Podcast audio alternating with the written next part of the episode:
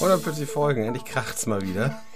Die Leuchtenbrüder sind zurück. Wir begrüßen euch recht herzlich, ihr ZuhörerInnen da draußen. Hallo, ich bin Tim und wer bist du? Ich bin Benny. Hallo Tim. Hallo Benny, wie geht's dir?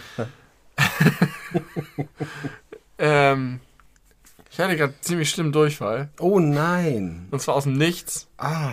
Ich weiß nicht, woher das, woher das kam. Hast du es öfter oder Nee. äh, gelegentlich? Ganz, Ganz gelegentlich, gelegentlich, aber Gelegentlich. ziemlich selten. Kannst du das so grob, grob quantifizieren? Gelegentlich heißt einmal im Monat, Nein, viel seltener. einmal im Dreimal im. Jahr. Okay. Also jetzt mal abgesehen von Magen-Darm-Krankheiten. Das ist einfach nur so aus dem Nichts kommt und geht und das ist wahrscheinlich immer, wenn man was gegessen hat, was der Magen nicht so gut abmacht. Magen-Darm-Krankheiten hast du das? Also ist das ein Ding? Ja, das ist ein Ding von mir. Ja? Ja. Wow, ich kann mich Vor allem früher, weniger heute. ja früher als Kind so, aber als Erwachsener habe ich nahezu, ich kann mich an wenige Situationen. Ich hatte einem einmal Norovirus gehabt. Mhm. Wenn man mir da angeboten hätte, mir eine Kugel in den Kopf zu jagen, hätte ich es dankend angenommen. Das war furchtbar. Ja, das glaube ich. War ich irgendwie Mitte 20. Also, dass, dass ich dann was mit dem Magen habe, weil ich so ein bisschen, es ist selten, dass ich mich übergeben muss, aber äh, das passiert dann schon mal mit Krankheiten. Aber so, so völlig krankheitslos, anlassloser Durchfall. Guter Einstieg hier in den 140. Podcast. aber du hast gefragt, wie es mir geht. Hab ich Ansonsten gefragt, ja. bin ich mega drüber, weil ich hektische Tage erlebe. Ich habe mir im Oktober gesagt, Achtung, Achtung, Achtung, lieber Benny. Der November und der Dezember, vor allem die erste Hälfte vom Dezember, sind jedes Jahr die anstrengendsten des Jahres. Anstrengend. Ja, da kumuliert einfach alles. Da hast du irgendwie, tendenziell sind Leute krank, irgendwie bei der Arbeit oder in der Betreuung oder die Kinder und so selber. Dann geht, läuft alles auf dieses Jahreende zu. Bei der Arbeit staut sich alles an und muss noch fertig gemacht werden. Da hat man die ganzen, schon die ganzen Vorbereitungen für Adventskalender und Weihnachten und so. Und es ist einfach immer sehr, sehr viel. Und es gab schon Jahre, da war es richtig schlimm. Und dieses Jahr ist es verhältnismäßig okay. Aber ich bin gerade bei der Arbeit, gerade in so einem mega Bam, Bam, Bam, fünf Sachen gleichzeitig Modus. Und bin jetzt gerade hier von der Arbeit und einem Afterwork-Treffen mit meinen ehemaligen ArbeitskollegInnen hier reingerauscht in den Keller. Hab dich leider ein bisschen warten lassen und äh, brabbel jetzt einfach weiter in die Folge hinein. Wie geht's dir? Deswegen ist es jetzt auch schon 21.54 Uhr am 28.11. Scheiße. Ähm, äh, mir geht's ganz gut. Ich, meine Arbeit ist auch aktuell, ich weiß, du magst es nicht, wenn man das Wort benutzt in anderen an, zu anderen Anlässen, als es eigentlich gedacht ist, aber ich habe einfach gerade ein krankes Arbeitspensum. äh, ich habe, ich werde diesen Monat äh, voraussichtlich äh, fast 20 Überstunden gemacht haben, obwohl ich eine Woche Urlaub habe. Ähm, Obwohl du. Achso, obwohl Also, du eine Woche Urlaub hattest. genau, ich hatte eine Woche Urlaub und das, da kann, macht man ja Keine Überstunden. Keine Überstunden? Ist nicht möglich. Ist nicht möglich. Äh, ich werde wahrscheinlich so auf ungefähr 20 Überstunden kommen. Drei Tage sind auch noch abgezogen für Uni, die, also für anderthalb Wochen von diesen. Das heißt, es sind sehr kurzer Zeit sehr viele Überstunden. habe in sehr kurzer Zeit sehr viele Überstunden angehäuft. Was passiert mit Überstunden? Freizeitausgleich ausgezahlt? Nee, ausgezahlt nicht. Äh, Freizeitausgleich, aber ich weiß nicht so richtig, wie das funktioniert. Deswegen Ja. habe ich in der Regel keinen Freizeitausgleich. Du hast in einem Podcast im Sommer, den ich gerade gehört habe, erzählt, dass du ja krankgeschrieben warst ja, in deinem Urlaub Mhm. und dass du noch nicht weißt, wie du den unterkriegen sollst. ja, das habe ich jetzt äh, geschafft, dass ich die Woche vor Weihnachten äh, Urlaub habe, aber ich wurde danach noch mal im Urlaub krank. Das hole ich dann irgendwann Ende Januar, Anfang Februar. Und dann kommt noch der Freizeitausgleich irgendwann mal. Ja, weil, was ich, ich mache das eigentlich immer nicht, weil ich nicht genau, also man muss das irgendwie beantragen und ich weiß nicht genau, wie Ja, das geht. richtig. Wie ein, wie ist wie ein Urlaubsantrag, nur Ja, aber irgendwie sollen wir das auf denselben Antrag machen, womit wir auch unsere Urlaube beantragen und ich weiß nicht, wie ich da wieder reinkomme technisch, ich kriege das nicht hin. Und dann wird er immer erst kurz vor knapp überhaupt bewilligt, ob es geht und dann kann ich das irgendwie auch nicht richtig planen. Was ich stattdessen mache, ist, wenn ich dann irgendwann mal wirklich frühzeitig mit meiner Arbeit des Tages fertig bin, dass ich dann auch mal irgendwie zwei Minusstunden mache dann. okay, ja, das ist gut. Oder du kannst dich vielleicht einfach freitags. damit trösten, wenn du sie nicht machst, dass du vielleicht manchmal während der Arbeitszeit schon irgendwie mal eine Folge irgendwas geguckt hast. Ist ja Nee, das, das habe ich, nee, habe ich tatsächlich noch nie. Ich habe noch nie irgendwie, Hast du nicht im Homeoffice manchmal ach, Homeoffice, ich habe schon lange kein Homeoffice Ja, mehr gut. gemacht. Aber da, ja, doch, da kann auch mal Mittagsschlaf zwischen kretschen. Das kann schon mal passieren. Äh, also von daher äh, schon okay. Aber es ist gerade wirklich viel, viel, viel, viel. Das hat aber, glaube ich, gar nichts mit dem Jahresende zu tun, sondern mit anderer Arbeitsverteilung, so nenne ich es mal. Ähm, ist jetzt zu langweilig und nicht, nicht, nicht spannend genug, da jetzt äh, ins Detail zu gehen. Aber das äh, belastet einen natürlich schon ein wenig. Ähm, dann waren wir heute am 28.11. vor drei Stunden, äh, ja, notfallmäßig kann man fast sagen, mit Gordon beim Tierarzt. Mhm. Weil Gordon, Kater Gordon, seit heute Morgen nicht richtig Pi Pipi machen kann. Mm. Geht immer aufs Klo und versucht und kommt nicht raus. Wie, wie stellt man sowas fest? Mm, Indem er einfach sehr unruhig ist und innerhalb von kür- kürzester Ah. Zeit immer wieder versucht, aufs Klo zu gehen und danach aber nichts Alles drin ist. trocken ist, ja, okay. alles trocken ist. Und dann haben wir auch die Deckel abgemacht, um mal zu gucken, was er da genau versucht. Und man kann anhand der Körperhaltung schon erkennen, ob es Pipi oder Kacker sein soll. Äh, kam nix. Aber beim Tierarzt, weil es ist durchaus so, liebe Katzen und vor allem KaterbesitzerInnen da draußen, äh, insbesondere Kater neigen dazu, ich habe heute viel gelernt, ähm, zu ähm, kristallisierenden Harnsteinen. Ja. Äh, das wusste ich auch schon, das ist äh, mir schon ganz lange bekannt, deswegen habe ich immer schon ein kritisches Auge darauf, wie viel die trinken und ob die immer auch schön Pipi machen. Bisher zehn Jahre lang gar kein Problem. ähm, aber vor allem ist es deswegen bei Katern ein große, größeres Problem als bei weiblichen Katzen, weil die haben so ganz kleine Penisse. Und da reicht ein ganz kleiner Urinkristall, der sich da vorne festsetzt, dass nichts mehr rauskommt. Und wenn das äh, ja akut ist oder öfter passiert und es, man kann so dann äh, die Nahrung daran anpassen oder so Medikamente geben, die diese äh, Kristallbildung verhindern sollen. Wenn das aber alles nichts bringt, gibt es eine Penisamputation. Eieiei. Klingt schlimmer wohl, als es ist. Äh, ob da nun der kleine Mini-Schwengel unten raus gucken kann ab und zu oder nicht, ist relativ egal. Ich glaube, der wird auch nicht geschämt von seinem Bruder dafür oder so. ähm, ja, also das war auf jeden Fall so ein bisschen die Sorge. Und dann war so der Verdacht, na, vielleicht ist auch ein Harnwegsinfekt. Ähm, und dann hat er Morphium gekriegt. Gegen Schmerzen. Äh, und der ist immer noch super high. Das hat man richtig gemerkt. Der saß einfach nur irgendwo rum und hat mit großen Pupillen in die Gegend geguckt.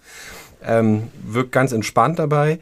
Und äh, was wir leider erst hinterher entdeckt haben, war eine Stelle, wo er äh, uns äh, an die Wand gepinkelt hat, äh, mit sehr viel Blut drin, was sehr für einen Harnwegsinfekt spricht.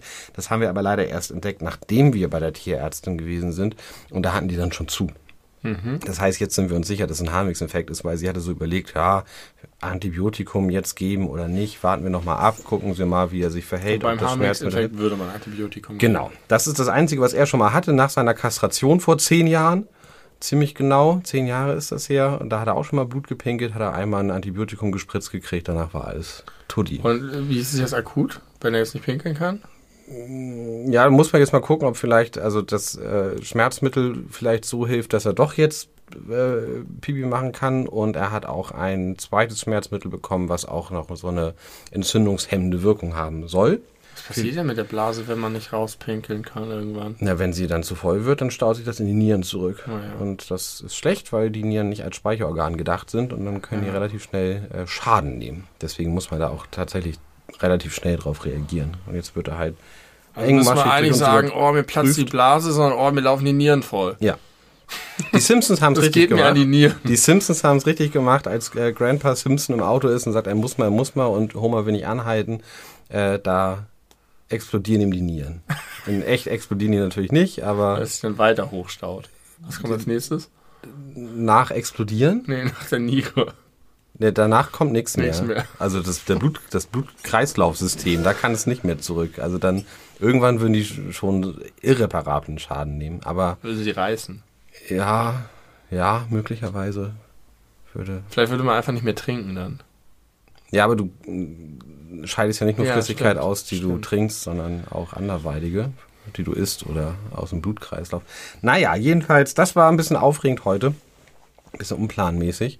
Ähm, Alles Gute geht raus. Gute Wünsche an Kader Gordon. liebe Grüße an Kater Gordon. Wir waren auch beim Tier, also meine Frau war mit einem Huhn wieder beim Tierarzt. Wieso? Kazui. Weil bei Kazui halt war irgendwie so jetzt kam manchmal war schlapp langsamer, kam nachts manchmal nicht mehr die, die Treppe zurück.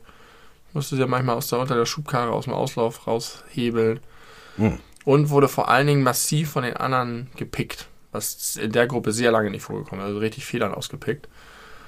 Und das war beim letzten Mal ja auch so und dann war es schon viel zu spät und parasitärer Befall. Und jetzt war aber äh, an sich erstmal alles okay mit dem Huhn. Und es kann sein, dass sie einfach nur eine Mauser ist. Aber jetzt waren wir sehr froh, dass wir diesmal rechtzeitig zum Arzt gegangen sind. Ja, Hühner und Katzen. Hühner und Katzen. So, äh, ich äh, muss eine wichtige Frage stellen, weil ich habe auch kürzlich einen halbwegs aktuellen Podcast von uns gehört. Und zwar möchte ich jetzt von dir wissen, muss ich anfangen, Crack zu nehmen? Äh, nee.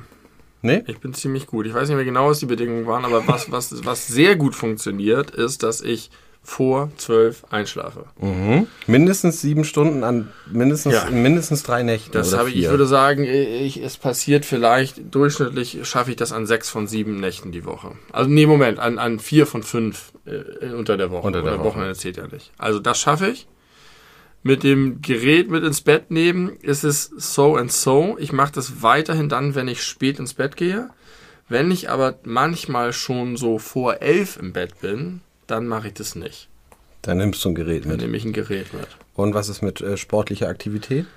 Das ist das Schlechteste, hat aber nicht, ist nicht komplett eingestellt. Also ich habe in lockerer Folge noch ein paar Mal das weitergemacht. Okay, also noch kein Crack. Noch kein Crack noch und ich mache auch weiterhin, was auch richtig gut ist. Ich jeden Morgen, wenn ich ins Büro komme, fahre ich jetzt erstes meinen Schreibtisch hoch, sodass ich die, die erste Zeit, bis ich nicht mehr kann, stehe. Mhm. Und jeden Morgen im Büro ist mein erster Gang in die Teeküche, wo ich mir einen Tee mache, einen großen Becher Tee, zwei Gläser Wasser runterhaue und mir ein drittes Glas mit äh, zum Tisch nehme, sodass ich dann mit einem Tee und dem dritten Glas Wasser ins Büro zurückgehe. Ich wusste nicht, dass du jemals in deinem Leben schon mal Tee getrunken hast. Oh, ich trinke gerne Tee. Du trinkst gerne Aber nicht so wie andere Leute Kaffee. Also ich brauche das nicht und ich mache das nicht so als Routine. Aber jetzt im Büro schon, aber nicht ähm, wegen des, weil ich den Tee brauche, sondern für die Flüssigkeit. Flüssigkeit. Hast du Probleme, genügend zu trinken? Ja, massiv. Ich ganz, ganz häufig trinke ich das erste Mal etwas um 17 Uhr am Tag. What? Weil ich, also vielleicht morgens nochmal unter Wasserhahn, aber dann bin ich im Büro, trinke die ganze Zeit nichts. Auch nicht, wenn du Mittag isst? Nee. Was? Nie was zum Essen. Was? Nee, ich mag nicht zum Essen trinken. Du bist wie meine Großeltern. Ja, die, die haben mir das auch beigebracht, nach dem Motto, mach dir den, den Bauch nicht voll. Mach dich nicht satt mit Flüssigkeit. Genau. Nee, aber ich mag gar nicht so gern zum Essen trinken. Ich kann nicht ohne. Ich kann nicht ohne, das geht nicht. Man kann doch nicht ohne was zu trinken zu haben irgendwas essen. Ich habe keinen kein Durst beim Essen. Also ähm, das Einzige ist, wenn ich, wenn ich äh, Thunfischpizza esse, dann muss ich immer Milch trinken. dann habe ich immer, kriege ich immer sofort Bock auf Milch. Es gibt noch so ein paar andere Sachen, wo ich Bock auf Milch bekomme. Mhm. Aber ich trinke nie zum Essen, äh, sondern immer zwischendurch aus dem Wasserhahn. Okay, krank. Entschuldigung. Ja, aber daran arbeite ich und das, das tut mir ganz gut. Mhm. Ja, sonst ähm, kriegst du irgendwann ein Problem mit den Nieren, aber aus anderen Gründen als Gordon. Ja. Und weil ich einen, plötzlich einen cracksüchtigen Kumpel Auch das um noch. den ich mich kümmern muss. da hast du auch keine Zeit mehr zum Trinken. Nee. Uiuiui. Okay. Und was? ich habe auch noch eine Frage an dich, Callback-mäßig, was ich gerade gehört habe. Ist, ähm, du hast es wahrscheinlich getan, aber du wolltest noch einmal darüber nachdenken, über, ich habe so begeistert, einen begeisterten Monolog über Literatur gehalten, weil ich einmal in zehn Jahren wieder ein Buch gelesen habe, ja. aus Versehen. Und dann äh, ging es um Verdichtung und äh, darum, und du hast gesagt, ist das nicht eine Simplifizierung der Welt? Ich habe gesagt, nein, das ist das Gegenteil, das ist, das ist äh, keine Simplifizierung, sondern dadurch kommt man eigentlich erst dem Kern näher und es packt das Irrelevante weg und, mhm, und so. Und mhm. du hast gesagt, da musst du noch ein bisschen drüber nachdenken. Hast du vielleicht nicht getan, weiß ich nicht, aber bevor du es beantwortest, habe ich beim Hören das mir noch eingefallen, weil du, du meine Gedanken nicht so ganz zu fassen bekommen hast, wollte ich noch hinterher äh, fügen, was ich damit eigentlich meint, anhand vielleicht eines Beispiels. Also es ging darum, dass ich begeistert davon war, wie Literatur es schafft, Wirklichkeit zu vermitteln auf eine andere Art, als sie nur abzubilden. Also nie, sie nicht nur nachzuerzählen, das und das und das und das Weltkarte ist passiert. im Maßstab 1 zu 1. Genau. Sondern ähm, so, und zwar kann man das vielleicht so sagen, dass wenn man etwas erlebt, wenn du irgendwo in den Urlaub fährst oder einen Spaziergang machst und etwas siehst, dann ist es nicht nur, dass du äh, wo lang gehst und etwas siehst, sondern in dem Moment, wo du etwas bemerkst, passiert ganz viel in dir. Du erinnerst dich an andere Sachen. Ähm, du hast Assoziation, du ähm, hast aufgrund dem, was du vorher erlebt hast, bestimmte Gefühle dazu. Wird inspiriert. Und, und ja, aber vielleicht hast du auch äh, nicht, nicht, nur, nicht, nur, nicht nur, dass du inspiriert wirst, sondern auch, dass du mit all dem, was du bist, in einem bestimmten Kontext zu dem stehst, was du erlebst. Und zwar aufgrund ganz bestimmter Verbindungen. Also, ähm, du fühlst dich unwohl unter vielen Menschen. Und das kann man, das kannst du einfach sagen, du bist irgendwo hingegangen, weil viele Menschen haben sich unwohl gefühlt. Und was Literatur macht, ist, dass Literatur Sachverhalte oder Abläufe darstellt auf eine Art und Weise, wie ich zumindest selber mein Leben wahrnehme, nämlich indem es nicht nur beschreibt, wie eine Person irgendwo langgegangen ist, sondern was dann passiert, worauf dann Bezug genommen wird, was für ein Einschub gemacht wird, worüber die Figur nachdenkt, warum die Figur über das nachdenkt an dieser Stelle. Mhm. Und diese, ich habe das damals Spotlights genannt, auf bestimmte Sachen, führen dazu, dass man so krass damit relaten kann. Wenn es gelingt, wenn, wenn, wenn man das irgendwie kann. Weil ich selber nimmt man ja auch das Leben nicht so wahr, in dem alles, du hattest ja gesagt, ist das nicht, man lässt viele Sachen weg. Aber wenn ich irgendwo lang gehe, lasse ich auch viele Sachen weg. Und das, was in mir vorgeht, ist nicht einfach nur alles, was um mich herum ist und was ich sehe, höre und rieche, sondern diese ganz spezifischen Verbindungen. Ich führe ein Gespräch mit jemandem und dann fällt mir etwas ein, weil. Und in Büchern wird das genau die ganze Zeit gemacht. Es wird eine Sache geschildert, die wird aber später im Buch indirekt oder direkt wieder aufgegriffen. Also diese Verbindung zu erkennen und zu ziehen, das macht so viel Freude und das, das äh, ist Für mein Verständnis. Wert. Also du meinst jetzt gar nicht unbedingt, dass ähm, du, wenn du sowas liest, das Gefühl hast, das ist dir nahe, weil du genau diese konkreten Gedanken und Assoziationen kennst, aber du kennst diese Art zu denken und zu fühlen und Verknüpfungen zu schaffen. Genau. Und das ist dir nahe. Genau. Und das äh, findest du ansprechend. Also abgesehen davon, dass es sicherlich sehr viel Literatur gibt, die nicht so funktioniert, würde ich jetzt einfach mal voraussetzen. Das weiß ich nicht. Doch, da, also kommt es noch an, wie, wie, wie man das auslegt, was ich meine. Denn jede Literatur beschreibt ja nicht einfach nur einen Ablauf. Nee, aber da werden dann vielleicht aber in anderer Art von Literatur irgendwelche Arten oder Denkweisen, Verknüpfungsmuster genutzt, die dir nicht nahe sind, die du nicht so nachvollziehen kannst. Und das ist dann vielleicht Literatur, die dir persönlich nicht so gut gefällt oder die du nicht so wertvoll findest sag, und substanziell findest. Sag erstmal weiter, danke. ähm, also das bin ich, da bin ich mir ziemlich sicher. Ähm, das Ding ist, ich glaube, was, was ich meinte und was ich vielleicht nicht richtig gut ausgedrückt habe, äh, lass uns noch mal auf das, unser beliebtes Thema, die drei Fragezeichen kommen. Ja. Wenn ich die drei Fragezeichen höre, und ich nehme an, bei den Büchern wird es genauso sein, ähm, also bei eher leichter Kost, ja. Ne, ist ja jetzt nicht stark anspruchsvoll, da ist es ganz, ganz, ganz klar, wenn da irgendein in, in einem Dialog irgendetwas erwähnt wird, was jetzt nicht direkt eine Rolle spielt, sondern was einfach wie so dahergesagt wirkt, weiß man zu 100 Prozent, das wird später aufgegriffen ah, und ist wichtig für die Geschichte. Chekhovs Gun. Chekhovs Gun, das kommt mir bekannt vor. Anton Tschechow. Ja. Der russische Autor. Der auch auf der Enterprise gedient hat. Der auch auf der Enterprise gedient hat, später, ein paar Jahrhunderte danach. ähm, das ist dieses, dass wenn im ersten Akt eine Waffe an der Wand hängt, dann muss sie mhm. später abgefeuert werden. Also alles, was du schreibst, hat eine Bedeutung und genau, muss werden. Genau.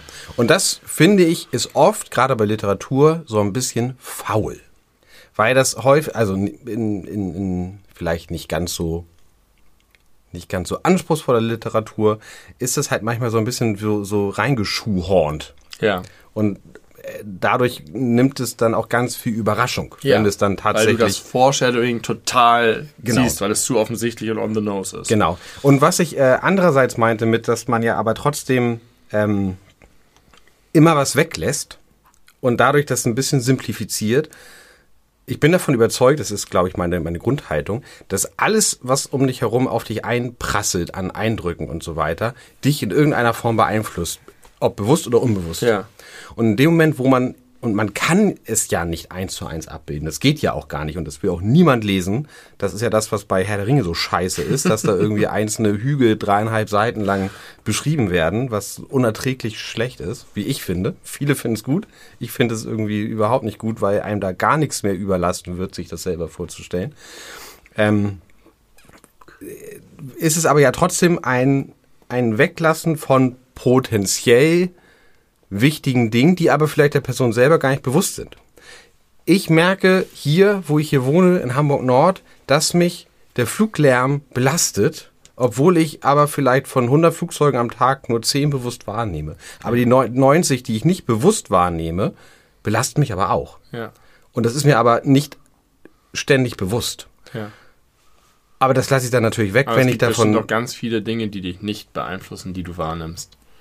Zum Beispiel die Farbschattierung der Büsche um dich herum oder äh, der spezifische Sound eines Vogels. Also manche davon vielleicht schon, aber es gibt ja einfach so viele Dinge.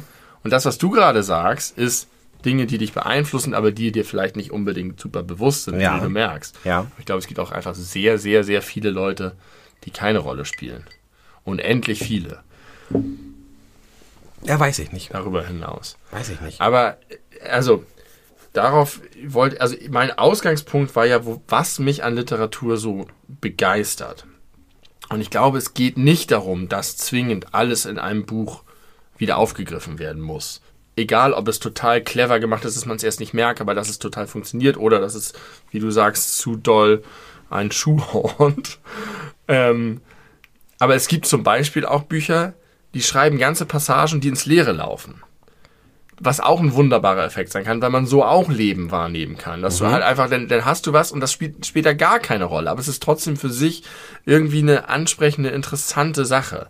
Das finde ich sogar eigentlich ganz schön, wenn es nicht so, ah, alles hat ein, ist funktional, sondern man lässt auch Raum für irgendwelche Sachen, die vielleicht auch ins Leere wachsen.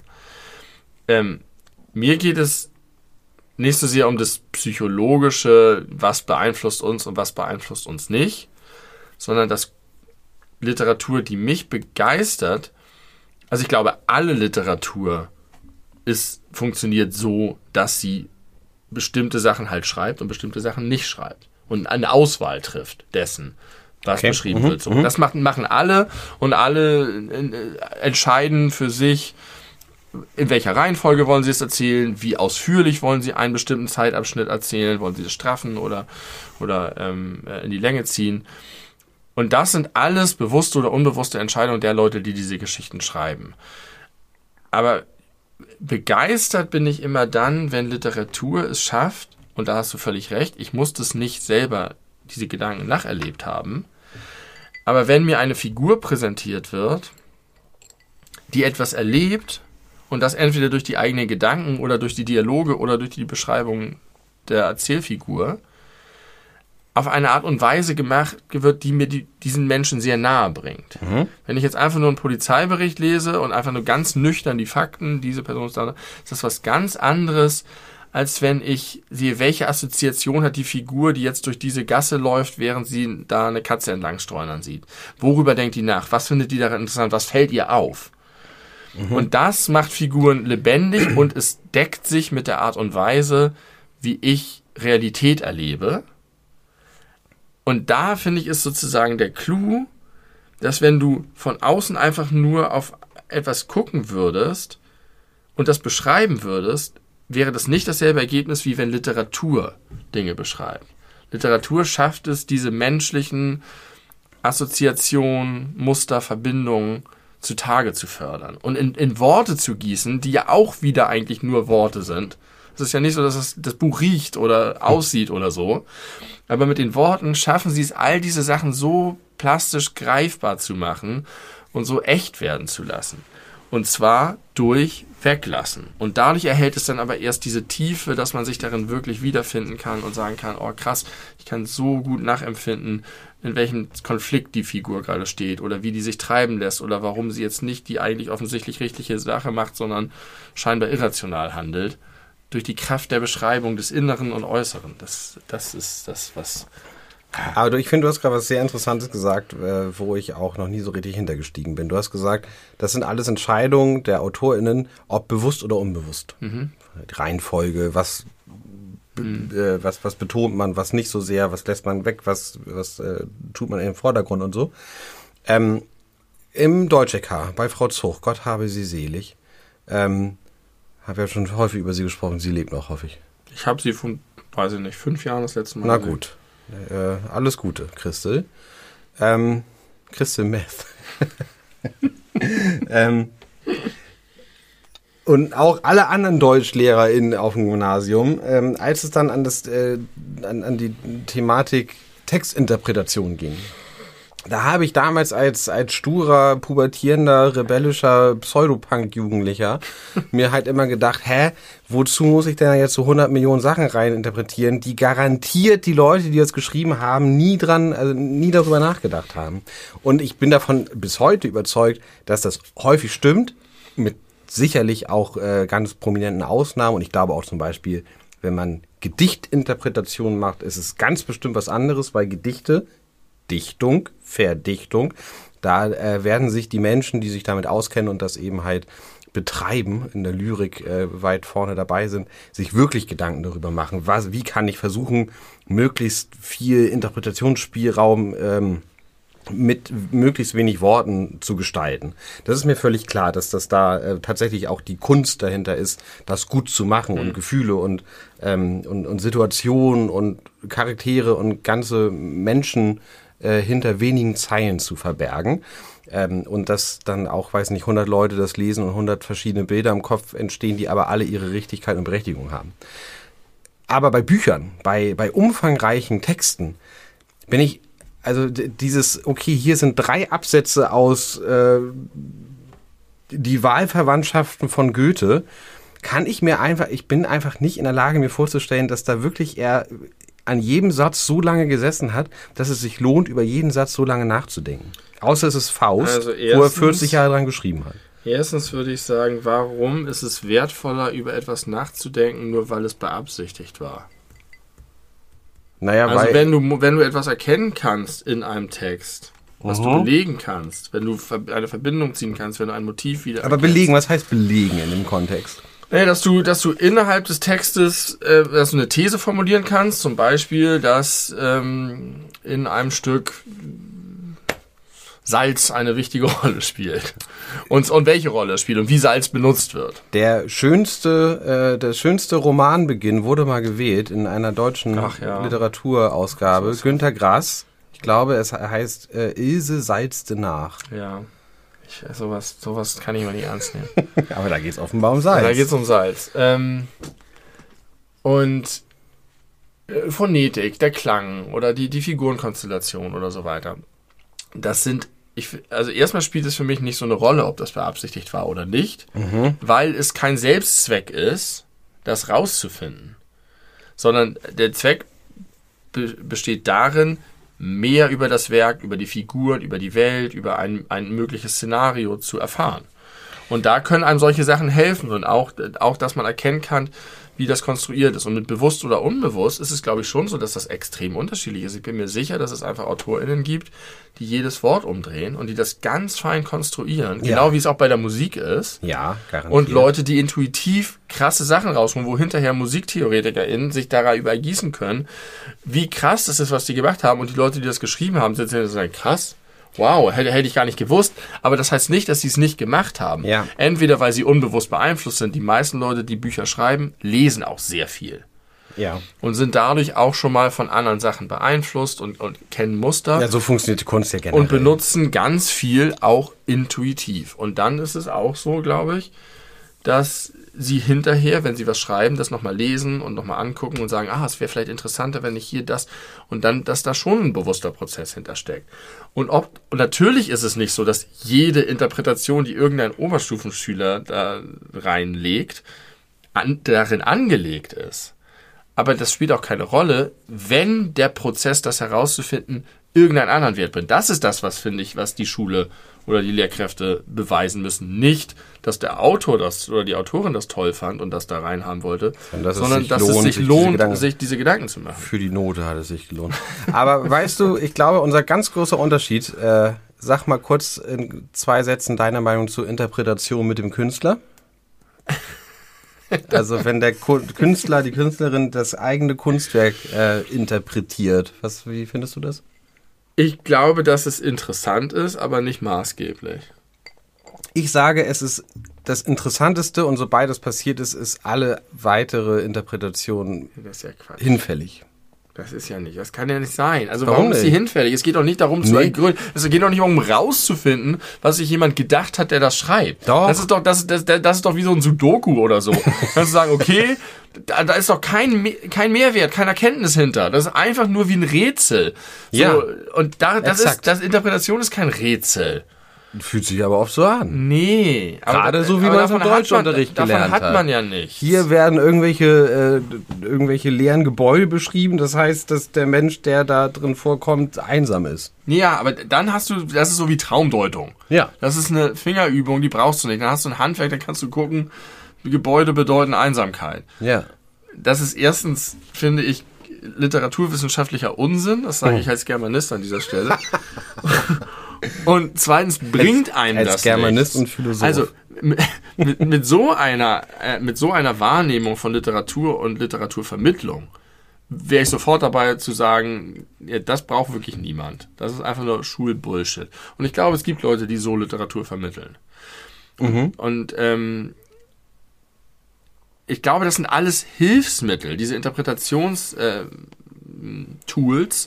sind Hilfsmittel, um Brücken zu bauen zu einem Verständnis von Literatur, das man aber auch ohne haben kann. Es gibt Leute, die können ohne Noten wunderbar spielen, aber Noten können einem helfen, Musik zu erlernen.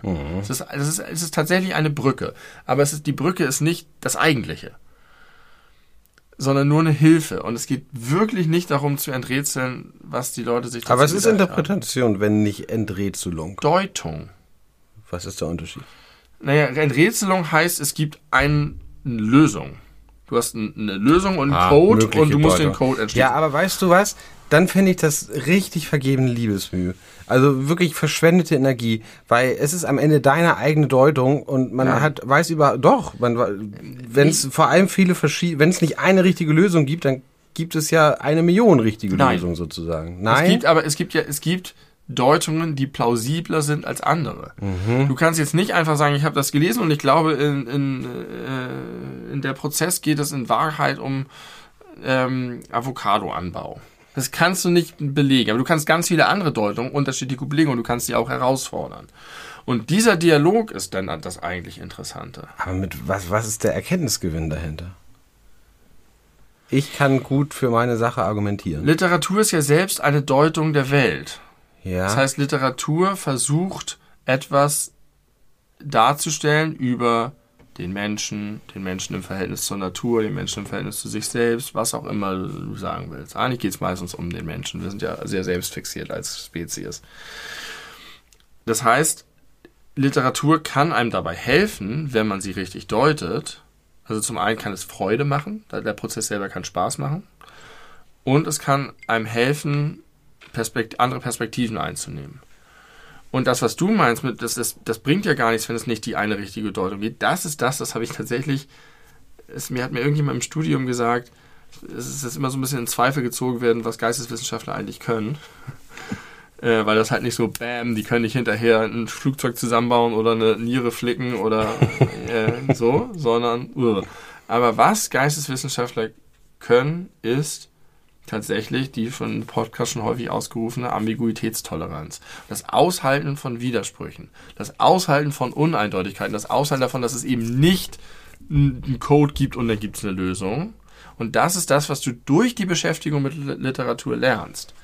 Dass Sachen eben nicht einfach so sind oder so, ja oder nein, wahr oder falsch, ähm, sondern teilweise in sich widersprüchlich und dass es wunderbar sein kann und dass man sich da reinbegeben kann und trotzdem hinterher vielleicht eher in der Lage ist, mit der Welt umzugehen oder mit sich selber umzugehen oder ja. Ich Also- glaube, es kann auch bei psychischen Problemen sehr helfen, übrigens. sich auf diese Art und Weise mit Literatur zu beschäftigen. Ich lese viel, ich lese viel mehr als du, Ja. aber nicht so. Nee. Aber Literatur kann man auch unterschiedlich lesen. Und Literatur hat auch, also ich würde mich auch nicht so lange aufhalten können mit einem Drei-Fragezeichen-Buch. Da kann man auch Spaß bestimmt dran haben, sich das so unter die Lupe zu nehmen. Ja. Aber das erfüllt eine andere Funktion. Und es ist trotzdem auch Literatur. Das ist, äh, Ich glaube auch Stephen King ist, hat andere Ansprüche an seine Geschichten. ja. Das kann ja auch einfach sein, das ist ja trotzdem wahnsinnig fein und gut konstruiert, was der macht. Ja. Aber das hat einen anderen Effekt. Und das, was ich in dieser Podcast-Folge von vor einem halben Jahr, über die wir seit einer halben Stunde reden, ähm, was da so aus mir rausgesprudelt ist, ist nicht die Begeisterung, die du für Stephen King hast. Aber das heißt nicht, dass die Begeisterung für Stephen King nicht, also das ist einfach eine andere Sache. Mhm. So, und äh, das ist völlig okay. Na, danke auch. Das ist aber lieb. Aber deswegen, deswegen darf man nicht den Fehler machen, dass man den einen Anspruch an, an also das, was du so, du kannst nicht setzen, du sollst nicht den Fehler machen, dass du sagst, ich lese gerne Bücher, und zwar Stephen King, und das bringt mir dieses und jenes Gutes, und dieses andere Buch, was auch ein Buch ist, bringt mir das nicht, und deswegen ist das für mich schlechter. Sondern das sind einfach zwei, das ist noch doller unterschiedlich als Tiefkühlpizza und Restaurantpizza. Dabei gibt es kaum etwas, was unterschiedlicher um an deine Sprache als zu diese sprechen hier. Ja. Äh, also du wirst von mir auch gar, garantiert keine Sätze hören von wegen, dieses Buch ist minderwertig, lies es nicht. Ich bin immer pro lesen, egal was, wenn es vielleicht nicht mein Kampf ist. Oder würdest du sagen, auch da steckt viel drin, was sich lohnt? Ich glaube, es, mein Kampf ist, es ist auf jeden Fall interessant, das zu lesen. Kann, Wenn man- wenn man- kann auch bei psychischen Problemen helfen. Wenn man gewappnet ist, das zu lesen und es nicht äh, als Ja. Anleitung für den Genozid benutzt. für das eigene Leben sieht. Ja, aus historischen äh, Gesichtspunkten könnte das interessant sein. Also, ähm, nein, sowas wirst du von mir nicht hören. Ich bin immer, ich finde Lesen immer gut. Immer, immer, immer, immer, immer, immer. Ähm, Aber es ist ja auch interessant, dass du das so toll findest.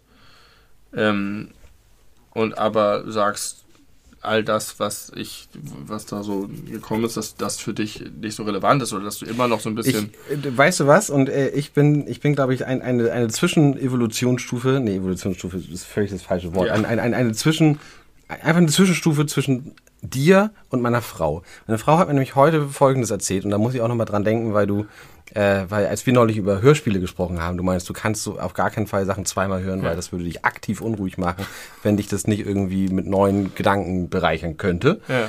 Ähm, und da hat sie mir heute erzählt, dass sie heute im Verlaufe des Tages auf einer Bahnfahrt äh, zum mittlerweile sechsten Mal das Hörbuch von äh, Simon Beckett Chemie des Todes, was so ein klassischer Thriller ist, Ja. äh, gehört hat. Und hat sie gesagt, und ich war am Ende wieder überrascht, wer der Mörder war. und da muss ich auch von dir erzählen, wie du irgendwie äh, dich über Wiederholung geärgert hast. Ähm, das ist einfach genau das, das Gegenteil davon. Ich glaube, ich bin irgendwo dazwischen. Aber euch. da kann ich das verstehen, wenn ich auch immer wieder vergessen würde, wer der Mörder ist, dann ist es doch klasse. Dann könntest du es auch immer wieder Dann, hören. dann das ne? ist ja, irgendwie das mal wieder was Neues. Aber ja, und das ist, das stimmt ja auch insofern gar nicht, was du sagst. Du hast ja auch selber gesagt, dass du das als äh, pubertärer Punk behauptet hast.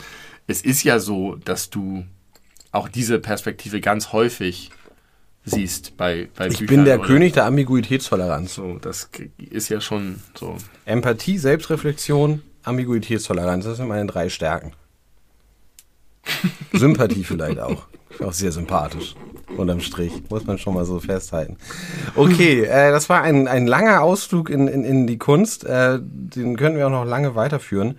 Vor allem, wenn das Gute ist auch, dass die letzte Folge, über die ich rede, so lange her ist, dass es nicht so schlimm ist, dass es jetzt nochmal so geballt kam. ja, ich glaube, da haben, sind wir aber auch gar nicht so sehr ins Detail gegangen. Nee, das war, aber das war, ich habe das, ich das sprach jetzt direkt aus dem ich das gehört habe, hatte ich das Gefühl, das möchte ich nochmal gesagt Möchtest du haben. nochmal anknüpfen und das nochmal ja, vertiefen? aber jetzt lass uns springen in die 140. Folge der beleuchteten Brüder des Podcasts der beleuchteten Brüder. Ähm, ja, genau. Äh, und zwar einmal ganz tagesaktuell, weil wir da das, also als in unserer Funktion als Gerichtsreporter möchte ich sagen, das äh, intensiv verfolgt haben. Gil, Gil Ofari.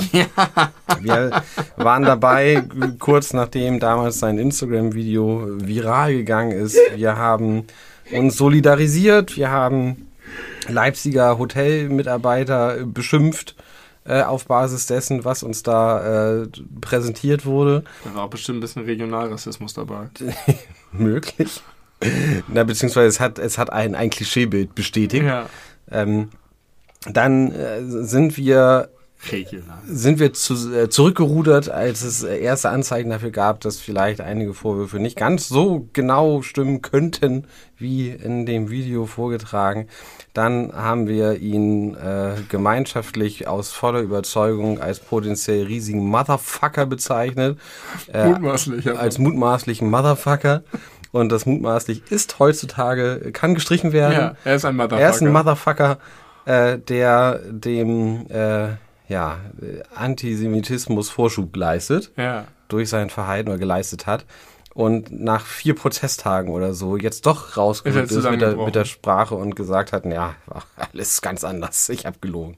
Ja, nicht nur das, es gab ja offensichtlich Videoaufnahmen. Ja, die gab es damals aber schon relativ zeitnah. Aber warum ist, hat man erst jetzt davon gelesen? Also, ich habe das verfolgt relativ intensiv. Das wurde unter anderem von der Süddeutschen und auch, und auch von der Zeit äh, tatsächlich äh, ziemlich eng äh, begleitet, dieser ganze Prozess. Und äh, wieder Sachverständige hinzugezogen wurden und wie sie dann dieses Video sich wieder und wieder angeguckt haben mit irgendwelchen Technikexperten, die so ein bisschen Zoom and Enhanced Technik angewendet haben und man da schon gesehen hat, auf keiner Kamera, in keinem Winkel sieht man irgendwo ein Kreuz hängen, ja. also dass man sichtbar vor Augen hatte, dass er dieses Kreuz getragen habe, von dem er behauptet hat, dass er das, dass ihm gesagt wurde, er sollte das bitte wegstecken. Dann äh, wurde das Ganze nachgespielt, also nachgestellt, diese Szene mit SchauspielerInnen. Äh, um, um dann noch mal zu gucken, hätte man vielleicht in irgendeiner äh, Wegbewegung des Kreuz sehen können und wer hätte welche Gespräche in welcher Lautstärke und welcher Entfernung hören können von den Ohrenzeuginnen, die da mit dabei gewesen sind. Ähm, dann hatte er sich vier Anwälte genommen. Er hat sich vier Anwälte genommen, die dann auch noch behauptet haben, na ja, also man muss das Kreuz ja gar nicht gesehen haben, weil man muss ihn ja nur googeln und dann findet man sehr schnell Fotos mit ihm und seinem Kreuz und das hat der vielleicht vorher gemacht, der Typ, der wusste, dass GO Farim abends kommt, der die ganze Zeit behauptet hat, er wusste gar nicht, wer das ist. wer weiß das schon. Und nun hat sich herausgestellt, dass das äh, einfach ein außerordentlich korrekter Mensch war, der da an der Rezeption gearbeitet hat, der aber auch einfach gesagt hat, ich lasse mir hier jetzt nicht mich als Antisemiten bezeichnen, ich klag zurück wegen Verleumdung und jetzt einfach komplett Recht bekommt. Aber Wobei er kriegt nicht Recht, weil es wird einfach kein weiteres Verfahren geben. Ja, das, der muss doch jetzt eine ganz geringe Strafe 10.000 Euro irgendwie, aber also und wahrscheinlich nee, auch noch die Prozesskosten. Die Prozesskosten und es wird auch noch Schmerzensgeld wahrscheinlich für ja. den Hotelmitarbeiter geben. Ja. Der muss, der hat das Bundesland verlassen müssen, weil er hinterher bedroht wurde. Ja. ja, und seine ganze Familie mussten irgendwie nach Süddeutschland ziehen. Gott, wie furchtbar. Ähm, und er, also der hat auch gesagt, er hat es immer noch nicht verarbeitet und äh, ist in Therapie, glaube ich, wenn ich das richtig verstanden habe. Da wird nochmal Schmerzensgeld kommen, aber er muss irgendwie, also Gil muss irgendwie 10.000 Euro an, keine Ahnung, jüdische Gemeinden, irgendwelchen Leuten gegen Antisemitismus das bezahlen. Wie furchtbar, furchtbar, furchtbar, dieser arme Mann. Absolut. Also Und vor allem, man muss dabei auch wissen, also offensichtlich war es wohl so, es scheint so zu sein, dass einfach Gil in seiner Star-Ehre verletzt wurde, weil es gab eine lange Schlange, dann wurden irgendwelche Stammgäste vorgelassen, daraufhin ist er wohl richtig ausgetickt und hat mit, damit gedroht, ey, hier, ich mach, ich gehe online, äh, ich gehe ja, live, das ich mach das, das Entscheidende. Äh, da werdet ihr mal sehen, was ihr davon habt. Ich krieg einen riesen Shitstorm und da hat sich dann aber der Hotelmitarbeiter nicht von einschüchtern lassen, hat gesagt, äh, sorry, gibt hier keine Sonderbehandlung. Das sind Stammgäste, hier war alles schon fertig, deswegen sind sie vorgelassen worden hat irgendwie weiter gepöbelt und war dann draußen. Und das Interessante ist, dieses Video hat er direkt danach aufgenommen, aber erst einen Tag später hochgeladen. Das heißt, er hatte noch mal einen ganzen Tag Zeit, sich zu überlegen, ob das eine gute Idee ist, ja. diesen Vorwurf in den Raum zu stellen und online ja. zu stellen. Und hat sich offensichtlich dafür entschieden ja, zu sagen, ja, Idee. das ist genau der richtige Weg. Beste Idee meines Lebens. Also was das Entscheidende für mich ist, und das hat mich wirklich überrascht, als ich das heute erst gelesen habe, sein Zitat dass er gesagt hat, ich gehe jetzt hoch, nehme ein Video auf und das geht viral. Ja. Bam. Bam. Bam, bam, bam. bam, bam, bam. Dreimal in die Hände geklatscht dabei. Und das sieht man auf dem Video. Das heißt, er hat einfach angekündigt, dass er die mit einer Falschbehauptung fertig macht. Also beziehungsweise er hat angekündigt, dass er die fertig und dass es viral geht. Das heißt, er wusste in dem Moment, wenn er die Karte spielt, und es ist ja auch passiert. Es ja. ist ja genau das passiert, was er ja. angekündigt hat. Also, ja. Und das ist einfach, also das ist wie aus so einem schlechten Gangsterfilm, wo irgendjemand viel zu überheblich sagt, ich mach dich fertig, du wirst schon sehen, und dann hat halt irgendjemand leider das Tape laufen lassen. Ja. Also, wie so ein schlechter Bösewicht. Aber ich finde, das darf man echt nicht außer Acht lassen, dass er einen Tag damit gewartet hat. Ja, das Wenn er das direkt nicht. im Effekt rausgeballert ja. hätte, dumme Entscheidung, nicht gut überlegt, aber irgendwie aufgebracht gewesen, vielleicht großes Ego, was verletzt war. So what, okay. Kann man noch ein bisschen nachvollziehen, dass er es trotzdem irgendwie zu vier Prozesstagen kommen lässt. Zwei Jahre später immer noch erstmal behauptet, genauso wie ich es damals gesagt habe. Äh, das ja, lässt auch schon wieder tief blicken, aber dass, dass er noch mal einen Tag die, wartet. Dass er da in die Kamera geweint hat, weil er sich als Jude ja. antisemitisch, das ist halt, dass er das gefaked hat. Dass er das gefaked hat. Und er hat es und so er gut hat gefaked. es gefaked, weil er ja wirklich, also das, das hat ja keine Rolle gespielt und das Ja. wusste er. Ja. Er hat das mit dem Stern erfunden. Er hat das und er wusste, dass dieser Mensch, er musste davon ausgehen, dass der Mensch nicht wusste, dass er Jude ist. Ja. Und hat es, das ist so niederträchtig. Niederträchtig, sehr gutes Wort an der Stelle. Motherfucker. Das ist wirklich der, das, der, der hat eine ganz besondere Rolle in unserem Podcast. Ich glaube, der wird keinen Job mehr kriegen. Also ich glaube, das ist jetzt durch, das Ding. Und da, das war ihm wahrscheinlich mehr oder weniger bewusst, dass wenn er das jetzt zugibt, äh, dass das irgendwie sich sehr negativ auf seine Karriere auswirken wird. Aber jetzt Was, hat war, er was einfach hat er denn zuvor eigentlich noch gemacht? Ach, der war mal noch bei irgendwelchen Fernsehproduktionen, der hat auch noch Musik gemacht. Der war jetzt kein super krasser Megastar, aber ich glaube, der konnte schon noch durchaus davon leben. Ja. Das dürfte jetzt vorbei sein.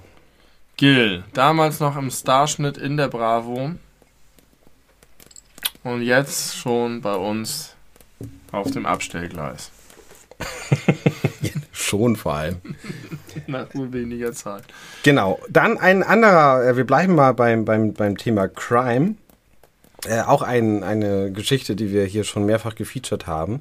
Äh, hast du mitbekommen, dass es neue äh, Entwicklungen im Fall der Champagnerflaschen Nein. gibt, die mit Ecstasy Nein. befüllt Wie waren? schön, dass wir inzwischen solche Dauerbrenner-Themen haben. Ja, ich habe leider nur einen ganz äh, kleinen äh, Ausschnitt daraus äh, zitiert, äh, in meine Handy-Notizen-App reingeschrieben. Ich habe jetzt nicht den Link dazu. Aber es gibt einen Verdächtigen, Oh, der verhaftet wurde. Es wurde jemand verhaftet deswegen. Gil. Es wurde, es war nicht Gil. Ähm, und es geht hier jetzt gar nicht um die Person, aber was es sollte, warum das überhaupt passiert ist. Ich zitiere. Angesichts der Umstände des Weidener Fights stand schnell der Verdacht im Raum, dass die präparierte Flasche eigentlich niemals für den öffentlichen Verkauf ge gedacht gewesen sein könnte, sondern für den Rauschgiftschmuggel. Eine Flasche Shampoos zu öffnen, umzufüllen und unauffällig wieder zu verschließen, ist nämlich durchaus möglich. Also die Idee war offenbar, dass äh, das nicht in den freien Verkauf geht und äh, entsprechend unwissende Leute sich damit zu Tode vergiften, sondern dass man die Flaschen benutzt, um Rauschgift zu schmuggeln. Aber wie kriegt man das denn hinterher aus dem Shampoos wieder raus? Weiß ich nicht, aber möglicherweise ist es so, also das könnte ich mir jetzt so vorstellen, keine Ahnung, ich habe keine nähergehenden Erfahrungen damit, aber vielleicht ist es so, dass wenn man das in sehr geringen Dosierung trinkt und nicht wie man halt so ein Glas Shampoos trinkt oder noch ein zweites hinterher, dass es dann eine geile knallende Wirkung hat, aber wenn man es halt überdosiert, ist scheiße. Shampoo ist das Wort, ne? Mhm. Habe ich eben selber benutzt, finde ich schrecklich. Okay. Und zwar habe ich da so Assoziationen mit von.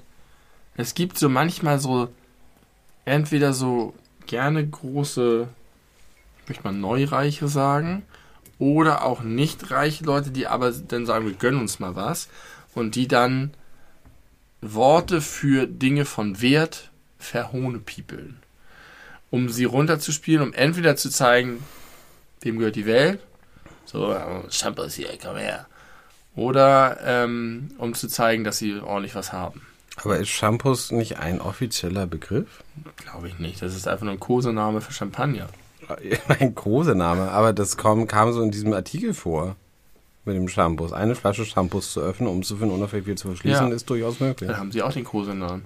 Also ich habe ich hab da unangenehme Assoziationen von unangenehmen Menschen, die ähm, dekadent, überheblich, arrogant sind. Mhm. Oder irgendwie so, ja, wir hauen auf die Kacke. Weißt du, es ist irgendwie so, wenn, man- wenn man eine Sache, wenn man einer Sache den Wert, sprachlich den Wert nimmt. Das Magst du, hast du noch ein zweites Beispiel gut. außer Shampoos? Shampoos ist ein sehr gutes Beispiel. Hast du noch ein zweites Beispiel außer Schon nicht Shampoos? griffbereit. Okay. Aber, ähm, hm, nee. Vorgestern vor einem Jahr sind wir hier gegenüber eingezogen.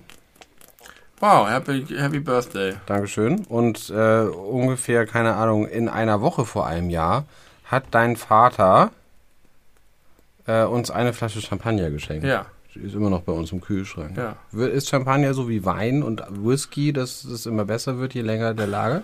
Also auf jeden Fall kann der lange lagern. Okay. Viele Jahre. Aber das gibt's ja gar nicht.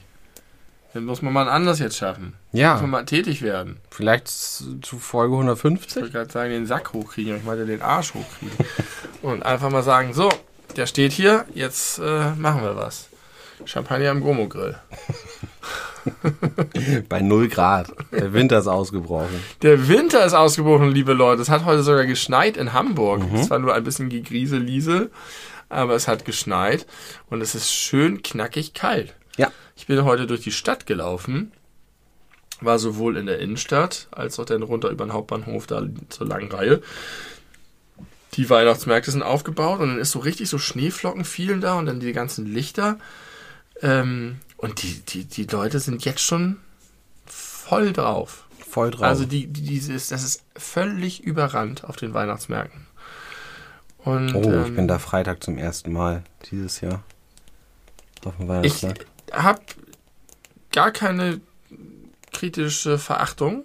dafür, Wow! Nicht schlecht. Sondern ich erfreue mich irgendwie daran, dass äh, jetzt so eine Jahreszeit begangen wird. Mhm. Und ähm, ja, das ist gut. Du meinst wie beim Oktoberfest? Nee, Das ist auch eine Jahreszeit. das Oktoberfest äh, verachte ich aber völlig unqualifiziert. Das, das ist einfach nur so ein typisches, kenne ich nicht, war ich nie, ist mir fremd, Bayern ist doof. Da äh, kannst du dir mal die Podcast-Serie Das Lederhosenkartell zu anhören. Das ist eine ganz, ganz unterhaltsame, kurzweilige Podcast-Serie, wo äh, ein Journalist und aber während der Oktoberfestzeit schon seit vielen Jahren Rikscha-Fahrer, da fahren wohl so menschliche Rikschas. Menschlich. Ja. Sind Rikschas nicht immer menschlich? ja, ich glaube Schon, ne? Aber halt auf dem E-Bike. Es klingt aber so, als ob sozusagen das Gerät menschlich wäre und nicht der, Er fährt vorne und hinten sind zwei Menschen, die, auf denen andere Menschen sitzen. Ja, werden von ihm gezogen. Von ihm so. Die rennen die Berge hoch und runter. Ähm, genau, der äh, die ganze Geschichte des Oktoberfests mit allen Höhen und Tiefen so ein bisschen äh, darstellt. Ist ganz, ganz nett. Ist nicht allerbeste, aber ist gut. Bevor wir jetzt wieder ewig in, in Podcasts und Serien-Themen ähm, abdriften, kann ich jetzt zumindest zurückmelden, dass ich schon wieder auf eine Empfehlung von dir Ich fasse es habe nicht. Was war es Und die diesmal? erste Folge von Killing Eve geguckt habe. Oha. Hör nach der ersten Staffel unbedingt auf, wenn du es überhaupt so weit schaffst. Ja. Wahrscheinlich findest du wieder alles ganz Die scheiße. zweite Person, äh, die ähm, Ja. das jetzt auch noch, also ja, wir haben, äh, wir haben ja gerade äh, Mitbewohnerin, Ja. Die kannte einfach ungefähr jede Netflix-Serie und hat gesagt, das, das, das, das, das und das. Und dann meine ich, okay, Killing Eve wollte ich sowieso schon immer. Und dann war auch meine Frau überzeugt, mal die erste Folge zu gucken. Ich kann noch kein Urteil mir ab äh, mir, mir leisten nach der ersten Folge. Nee, es fängt ein bisschen slow an. Ich fand's okay. Also ich mag Sandra Oh sehr gerne. Und es, ich finde, es war jetzt ein bisschen so, sozusagen so ein klassisches, also sehr irgendwie ein- so, so, ne, wird gezeigt, wie hart und krass das alles ist und wow, und sie ist halt so eine, eine Frau, die nicht lä- lächeln kann und sie ist aber der, aber die harte Mega-Mörderin und es wird so ein bisschen. Oh, die kann doll. sehr wohl lächeln. Die Ja, lächelt es sehr ist, viel. es, aber sie ist ja offensichtlich äh, nicht wirklich, oder ich weiß nicht, ob das später kommt, aber in der ersten Folge wird nahegelegt, dass sie nicht so richtig empfindungsfähig ist oder halt irgend so einen Psychohau hat. ja, den Da hat gibt es diese, diese, diesen, diesen Versuch ganz am Anfang, wo sie Kontakt mit so einem Kind in der Eisdiele aufnehmen will und so, immer so versucht, es anzulächeln, aber es erwidert das Lächeln nicht, sondern. Also, das ist, und ähm, das ist äh, immer bei diesen Sachen, das ging mir auch bei Lupin so und so, dass ich immer denke, es ist. Ja, es ist mir ein bisschen zu doll, dass man zeigen will, oh, guck mal, wie krass die ist. Und äh, so. Zu doll verdichtet und andere Sachen weggelassen. zu, ja, zu doll auf die Nase gebunden. Aber es ist, glaube ich, einfach eine, also es war, war, war krass und es war spannend und es war ein bisschen lustig und ich finde die Figuren okay und es ist alles, alles bisher. Ich hatte es damals, okay. als ich die Serie aktuell geguckt habe, schon mal gesagt und äh, das kann ich nur nochmal unter, unterstreichen. Äh, Jodie Comer beim Schauspielen zuzugucken, ist für mich genauso wie im Zirkus zu sein und irgendwie jemand zu sehen, der mit 38 äh, Kegeln gleichzeitig jongliert. Ich finde es einfach beeindruckend, was mir da an, an, an technischer Kunst geboten wird. Oder Leute, so Videos von Leuten, die so Rubik's Cubes in viereinhalb Sekunden lösen können. Gucke ich mir einfach was, gerne was, an. was findest du gut daran? Also ich finde es auch unterhaltsam dazu zu gucken, aber ich sehe noch nicht, warum das große Schauspiel ist, weil ich es noch nicht, ich finde es nicht wirklich subtil, es ist halt sehr, sie macht sehr viele Großes- verschiedene also Sachen. Erstmal finde ich, muss großes Schauspiel nicht subtil sein. Ganz im Gegenteil, ich finde sehr viele, also weiß ich nicht, wenn man sich zum Beispiel anguckt, ähm, Heath Ledger als Joker, war ja nun nicht subtil. Ja, oder doch, ich finde es schon sehr nuancenreich und sehr, sehr, sehr fein in dem, wie er. Ist nicht einfach nur, oh, das ist ein krasser äh, Psycho. Fand ich. Der war schon. Dann reden wir, glaube ich, von unterschiedlichen Dingen, wenn ja. wir subtil sagen. Also er war ja nun schon sehr, sehr, sehr deutlich äh, mental nicht auf der Höhe der Zeit. Ja, aber, aber halt irgendwie, ich sag mal in Anführungszeichen, was man im Joker sagen kann, realistisch. Also irgendwie interessant. Nicht einfach nur die ganze Zeit erratisch oder die ganze Zeit kreischig oder, oder furchteinflößend. Also Villanelle ist für mich die weibliche, das weibliche Pendant zu Heath Ledger oder aber auch äh, Quentin Tarantino hätte ich fast gesagt. Wie heißt er? Joaquin Phoenix als Joker. Ähm, Hab ich nicht gesehen. ich kann das gar nicht, ich kann, ich kann sowas ja leider immer nicht so gut benennen und auf den Punkt bringen, was ich daran irgendwie so toll finde. Aber erstmal, wenn man sich mal anhört, wie Jodie Comer in Interviews spricht, also wie die so in echt ist und wenn sie sich nicht, also nicht in nicht Villanelle spielt, die Stimme, der Akzent, äh, Akzent, Akzent, Akzent, äh, der, der, der Gesichtsausdruck, die Mimik, die Gestik, das ist halt alles ganz, ganz, ganz, ganz, ganz anders als sie in echt. Und dieses, äh, sie versucht Sachen zu empfinden, kann es aber offensichtlich nicht so wie ihre Umwelt und irgendwie stört sie das aber irgendwie eigentlich auch nicht, weil es, sie empfindet ja nicht so richtig viel. Äh, das muss man erstmal rüberbringen. Und das, finde ich, macht Also ganz ich, toll. Ich, ich glaube, dass sie das gut macht und ich fand es jetzt auch gar nicht, dass sie das, das schlecht geschauspielt hat. Ich ist mir nur nicht aufgefallen, dass ich denke, das ist besonders krass und das, was du meinst, mit dass sie in Interviews anders spricht, da würde ich denken, das ist bei Atze Schröder auch so. Also Atze Schröder, wenn du den Nee, im bei Atze Interview... Schröder ist das, ist Atze Schröder, ist Atze Schröder. Der hat einen Podcast mit Leon Winscheid. ja, aber da ist ja Atze Schröder. Aber der echte Mensch, der Atze Schröder spielt, der anders heißt. Ja, Hubertus irgendwas, aber auch, auch Oder wenn, also, mu- du musst nicht Atze Schröder nehmen, Atze aber Schröder das ist einfach nur, Beispiel. einfach nur jemand anderes zu sein, als man sozusagen in das echt ist, ist. Schauspiel. ist jetzt für mich noch keine große Schauspielkunst, sondern das ist sozusagen so. Das heißt nicht, dass sie nicht groß schauspielt, aber ich, okay. deswegen meine Frage, was, was beeindruckt dich daran? Also, beeindruckt dich daran, dass sie besonders krass kalt sein kann oder Nein, nein, nein. Es beeindruckt mich, dass ich von, dass ich vollständig davon überzeugt bin, dass sie sich in diese Rolle hineingeschmissen hat, die so weit weg von ihrer wahren Natur ist. So wie bei Heath Ledger. Ah, okay. Das heißt, du findest spannend, wenn Leute sozusagen sehr anders in der Rolle sind, als sie in echt sind. Also Genau, also- eine, eine große Verstellung oder eine große Wenn ich mir richtig gut vorstellen kann, dass in dem Moment, wo der Cut gerufen wird, sie nicht einfach zack umswitchen kann, weil sie so tief in, Okay. in der Figur drin ist, die sie versucht also eine darzustellen. Faszination für ja, verstehe. für eine große Identifikation mit der Rolle. Das, was auch, äh, weiß ich nicht, hast du jemals einen Film mit Jennifer Lawrence gesehen? Ja. Jennifer Lawrence, Lawrence kann das auch ganz fantastisch. Und Silver Hat sie, Linings. da hat sie Mystique gespielt. Ah, okay. Da, dann, dann lassen wir mal die X-Men und vielleicht auch die, äh, die Panem-Filme aus. Ich glaube, ich habe sie auch noch in irgendwas anderem Aber in Silver Linings, in Winterbone, äh, da ist sie, also sie ist einfach eine, eine krass beeindruckende Schauspielerin in sehr jungen Jahren schon gewesen. Ähm, oder weiß nicht, was man über Mary Streep sagt. Oder Jack Nicholson. Jack Nicholson als Jack Torrance in Shining. Da hat man ja auch das Gefühl, der ist halt wirklich ein richtig krasser Psychopath und in echt ist Jack Nicholson halt ein total netter, entspannter Typ. Aber sie, Ja, okay. er, er schafft es durch seine Mimik, Gestik, Aber sein Verhalten, seine Art zu sprechen, einem davon zu überzeugen, dass er ein krasser Verstehe. Psychopath ist. Obwohl aber es das erklärt es für mich, weil das, ich finde das auch beeindruckend, wenn Leute das können. Aber das ist für mich nicht das, was ich meine, wenn ich davon rede, dass ich finde, dass jemand gut schauspielt. Weil du immer alles subtil haben willst. Ne, es geht nicht um subtil, sondern es ist, ist einfach, dass wenn, wenn jemand wirklich eine krasse Range hat oder beeindruckend äh, Sachen wirklich glaubwürdig macht in dem Moment, dass du irgendwie den Schmerz fühlst oder die, die Anspannung fühlst, dass du, wenn einfach nur jemand sitzt Okay. und wenig macht, du tatsächlich siehst, du siehst diese Figur und du weißt genau, was in ihr vorgeht. Und das, ich weiß nicht genau, was das ist, ob das ganz, ganz feine Mimik ist oder ob das Körper, das gehört wahrscheinlich ganz viel dazu. Wie sitzt die da und so weiter. Und da gibt es so Sachen, wo ich einfach denke, wow, was ist da eigentlich gerade los? Bei ganz doll habe ich das zum Beispiel ähm, Brian Cranston. Adam Driver. Ah ja. Gehabt in der, in der Serie. Kylo das, Ren. Ja, bei Kylo Ren habe ich das gehabt. Ähm, bei Girls meinst du? Bei Girls, genau. Und, ähm, Aber auch bei, bei Walter White. Ja. Ja. Ja. Ja, okay. Ja, dann weiß ich, was du meinst. So, und das, das, das, ist das, was ich meine und das habe ich jetzt, ich habe eine Folge gesehen, nicht und deswegen verstehe ich das, weil das ist auf jeden Fall, oder kann ich jetzt schon sagen, bei dieser Rolle sehr doll gegeben.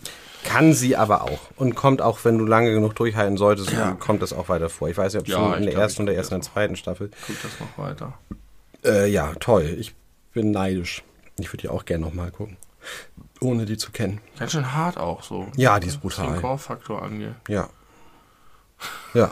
Also so nah ins Auge bin ich empfindlich. Also irgendwann, irgendwann, ich sag jetzt nicht wer und was und wann und so, weil das ein Spoiler sein könnte, aber irgendwann ist eine Szene, da kriegt ein Typ von hinten so eine, äh, wie heißen diese dreizackigen Geräte Dreizack, zum, ne, ne, äh, so eine zum, Forke, nee. Forke, eine Forke ja. von hinten durch den Hals durchgestochen, ganz unvermittelt, einfach zack. Erwartet man nicht so richtig in der Situation. Da dachte ich auch, eieiei.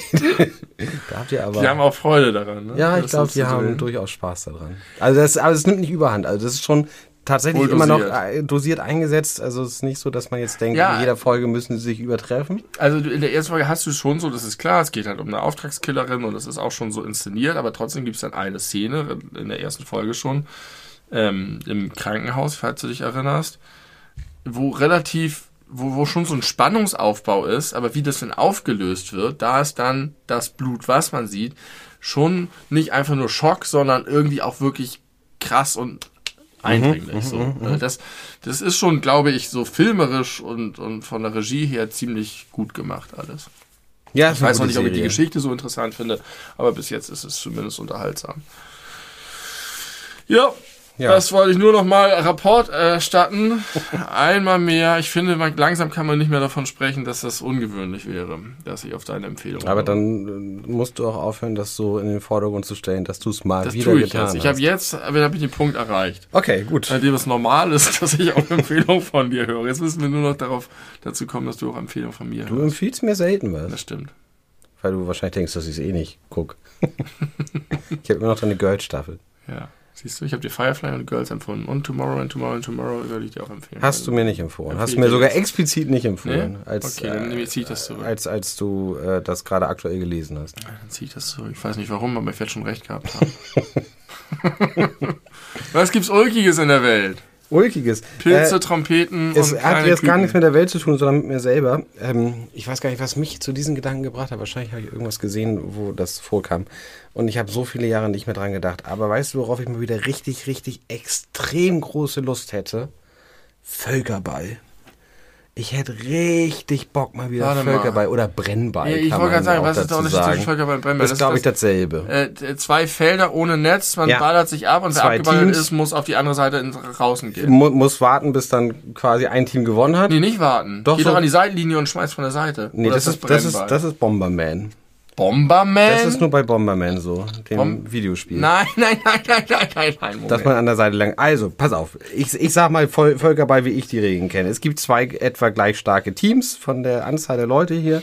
Man wirft sich, es gibt, gab ja in der Grundschule so diese geilen Schaumbälle. Ja. Man kann das aber auch mit dem Volleyball ja, machen. So Schaumball. Habt ihr? Ja.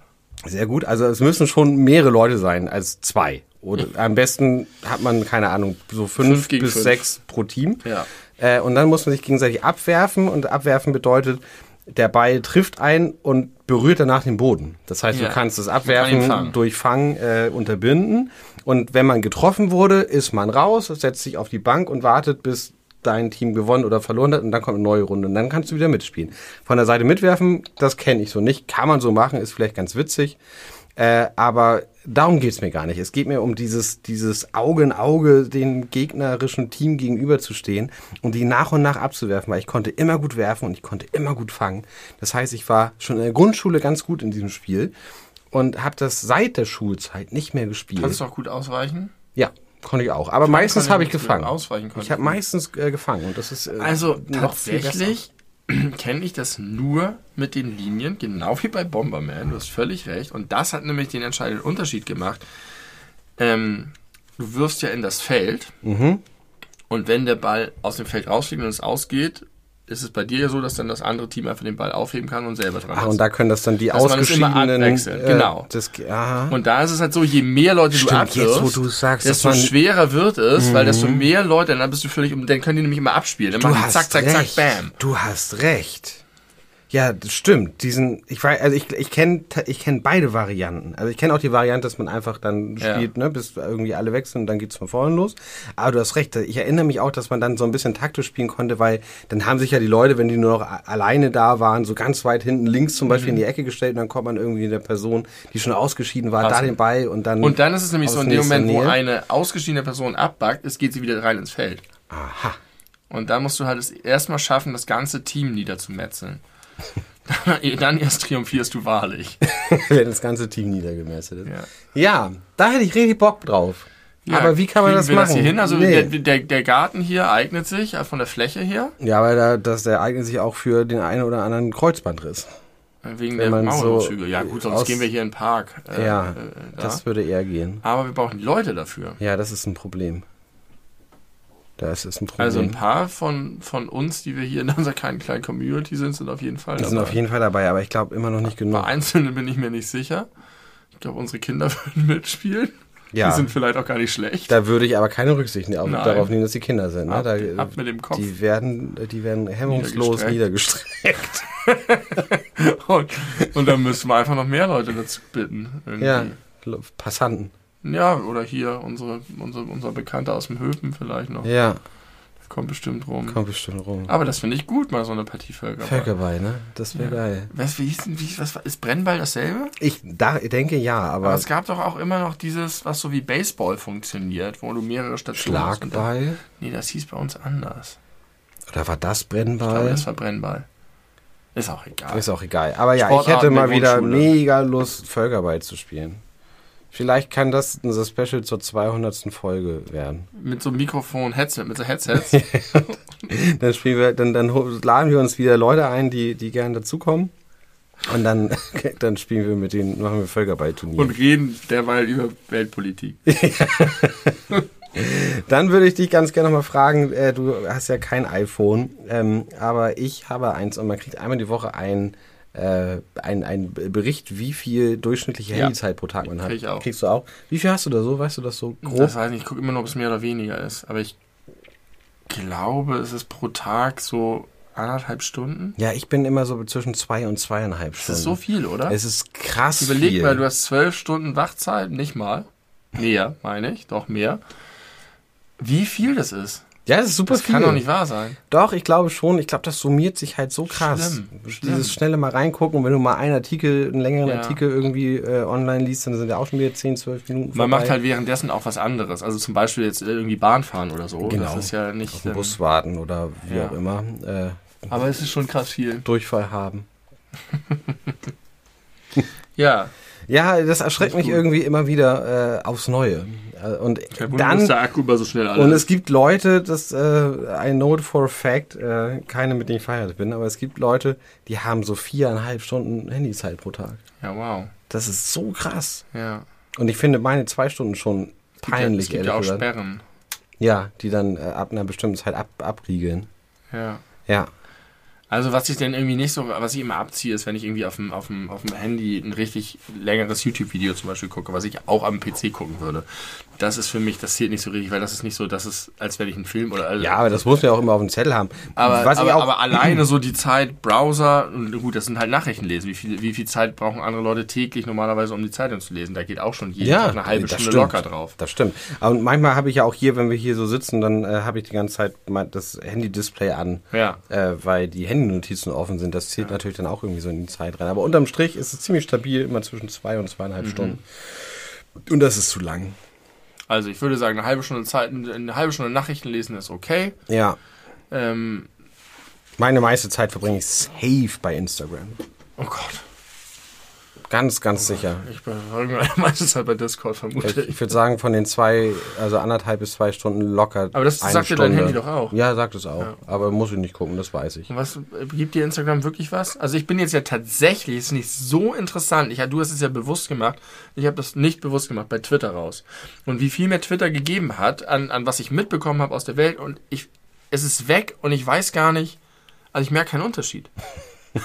aber, aber, vorher hatte ich das Auch nicht, Gefühl, dass es besser ist, also dass du dich besser fühlst, also auch keinen kein positiven Unterschied. Doch, ich glaube, es macht einen positiven Unterschied, aber irgendwie habe ich schon den einen oder anderen neulich mal gedacht, wahrscheinlich gibt es ganz viele Sachen, die mich eigentlich interessieren und bei denen ich auch so am Ball bleibe und die, die Nachrichtenwert für mich haben, die ich jetzt nicht mehr mitbekomme. Und ich habe nicht mehr Instagram. So Aber du. hast ja nicht wirklich einen Schaden davon. Warum habe ich zum Beispiel trotzdem das mit Gil mitbekommen? Also ich lese jetzt sehr viel mehr Süddeutsche, weil ich Da das Abo steht hab. das unter Da anderem. steht das unter anderem auch. I don't know. Also ich bin raus bei Twitter tatsächlich. X.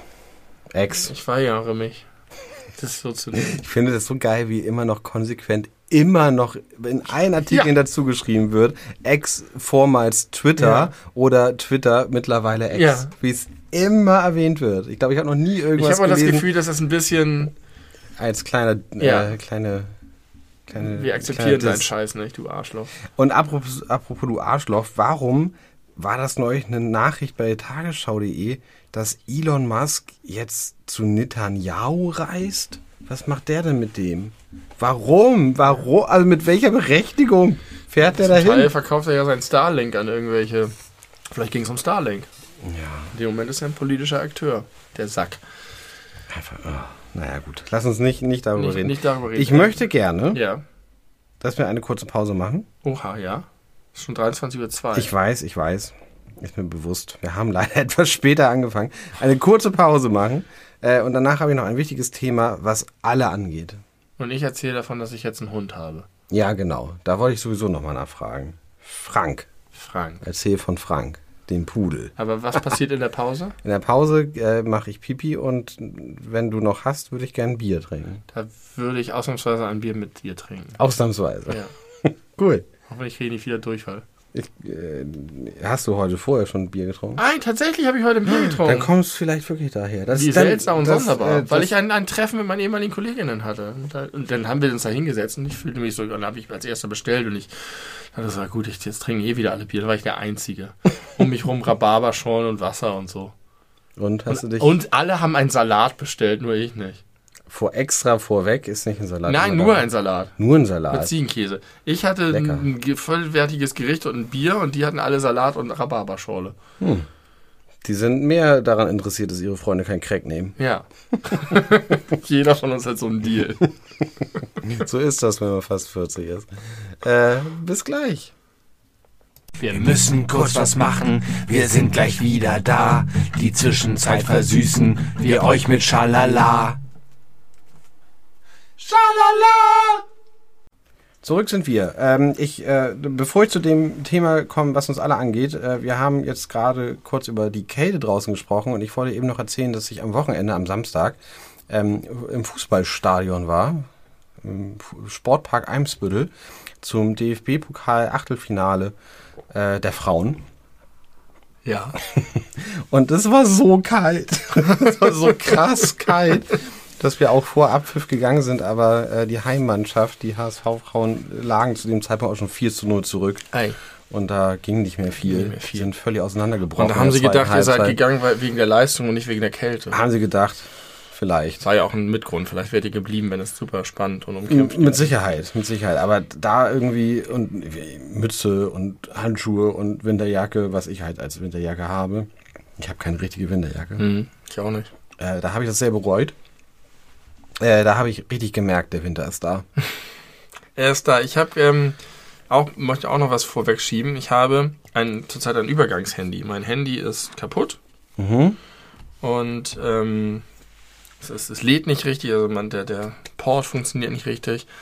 Und mein Mikrofon ist kaputt. Man hört mich immer sehr schlecht, wenn ich telefoniere. Mhm. Und jetzt will ich das einschicken. Und das ist super nervig, weil man muss halt irgendwie, oh, es ist alles viel zu aufwendig, um die Garantie geltend zu machen. Aber ich ziehe das durch und habe übergangsweise ein Handy äh, geliehen bekommen.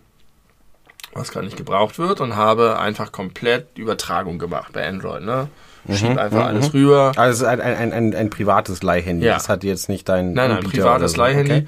und alle Apps mit rüber. Ich muss mich zwar wieder anmelden und so und WhatsApp-Verlauf ist weg, Back- Backup ich nicht, ist egal. Ich habe eigentlich alles da. Mhm. Super gut. Und ich habe aber darüber hinaus nicht daran gedacht, jetzt noch, ich habe die Fotos alle rübergezogen. Jetzt habe ich gerade festgestellt, dass alle meine Handynotizen weg sind. Oh nein! Was für unseren Podcast durchaus oh relevant ist. nein! Ich habe noch Hoffnung, weil ich, bevor ich das alte Handy auf Werkseinstellung zurückgesetzt habe, man kann bei, bei Samsung, es war ein Samsung-Handy, kann man noch ein Backup machen und das dann hinterher wieder runterziehen. Das heißt, Ja. wenn ich jetzt eins repariert oder ein neues Samsung-Handy, habe ich die Kannst du- Möglichkeit, hast du das vielleicht kann ich sogar noch irgendwo in der Samsung Cloud das jetzt accessen, aber erstmal stand jetzt habe ich keine Handynotiz mehr und ich hatte noch richtig, richtig, richtig viele. Ein fresh start. Oder unsere letzte Podcast-Folge. Das Who würde mir schon ein bisschen wehtun. Ja, das verstehe ich gut. sagen. Das wird mir auch mega doll wehtun, wenn ich, äh, wenn ich äh, vor diesem Scherbenhaufen stünde. Also wir werden die, auch die nächsten 140 Podcasts füllen können, aber es ist also all die Sachen, die mit denen sie gefüllt worden wären, sind dann einfach verloren tatsächlich Mhm. unwiederbringlich. Also das nur als kleine muntere Nachricht vorweg und jetzt sag, was uns noch alle angeht. Weißt was alle angeht? Und zwar äh, kann ich nochmal das Thema vom Anfang dieser Folge aufgreifen, nämlich mein Arbeitspensum, was ich jetzt in den letzten Wochen durchgezogen habe. Äh, und zwar habe ich festgestellt in der Selbstreflexion, die ich ja sehr gut beherrsche, wie du weißt, ähm, dass ich, wenn ich so, ich muss meine Arbeitszeit äh, immer äh, händisch in eine Excel-Tabelle eintragen. Ja. So ein bisschen auf Vertrauensbasis, ehrlicherweise. Ähm, und da ist es dann äh, so, dass er dann genau ausrechnet, wie viele Stunden habe ich gearbeitet, wie viel davon waren Überstunden. Da muss ich meine Pausenzeit immer noch dazu eintragen, dass er das abziehen kann und so. Äh, Mache ich auch alles äh, ganz gewissenhaft. Und ich habe jetzt festgestellt, weil ich jetzt mehrere Tage hatte, wo ich einfach dann ungefähr zehn Stunden gearbeitet habe pro Tag, dass ich so, wenn ich das so eingebe, eine gewisse Form von Stolz verspüre Über die geleistete Arbeit. über die geleistete Arbeit. Ähm, wohl wissen, dass ich eigentlich, also dass das eigentlich zu viel ist, weil ich dann merke, ich komme, also ich fahre im Dunkeln los, ich komme im Dunkeln nach Hause, äh, habe dann irgendwie nur drei, vier Stunden, wo ich so das Gefühl habe, ich habe so ein bisschen Zeit für mich. Äh, und dann muss ich aber auch schon wieder gefühlt, also ich, ich, ich bilde oder rede mir ein, ich muss jetzt auch wieder sehr früh ins Bett, weil am nächsten Morgen muss ich wieder sehr früh aufstehen und es stehen relativ viele Dinge auf dem Zettel.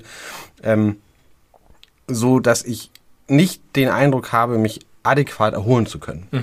Was wahrscheinlich auch einfach faktisch so ist. Ähm, aber das Gefühl von Stolz, so viel gearbeitet zu haben, bleibt. Und das finde ich eigentlich gar nicht mal so geil. Und ich habe so ein bisschen überlegt, woher das kommen kann. Und ich glaube, das ist so ein bisschen äh, Prägung, gesellschaftlich, familiär auch. Ähm, weil zum Beispiel äh, ein, äh, ich äh, bespreche das jetzt mal so aus, ein, ein Vorwurf, den zum Beispiel meine Mutter häufig irgendwelchen Kollegen und Kolleginnen in ihrem Arbeitsleben bisher gemacht hat und immer mal wieder macht, ist, XY ist gar nicht belastbar. Also dieses, äh, dieses Hochhalten der Eigenschaft Belastbarkeit im Arbeitskontext. Inzwischen Resilienz genannt. Nee, ich glaube nicht, dass Resilienz gemeint ist, weil das ist ja eher der Umgang mit Belastung. Also ich, das ist natürlich trotzdem irgendwie so eine Schublade, aber ich glaube, es ist eher so dieses gemeint so äh, Leute, die sich dann beklagen, wenn sie viel zu tun haben oder irgendwie dann irgendwann krank werden, weil sie überfordert sind.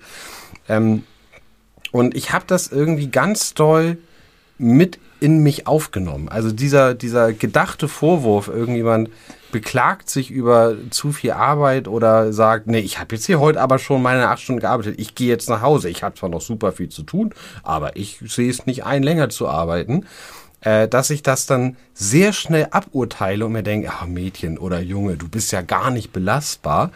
Ähm, und ich möchte das eigentlich gar nicht, weil ich das, ich finde das eigentlich gar keine erstrebenswerte Eigenschaft zu sagen, ich äh, bin bereit, mein Privatleben für meine Arbeit so einzuschränken.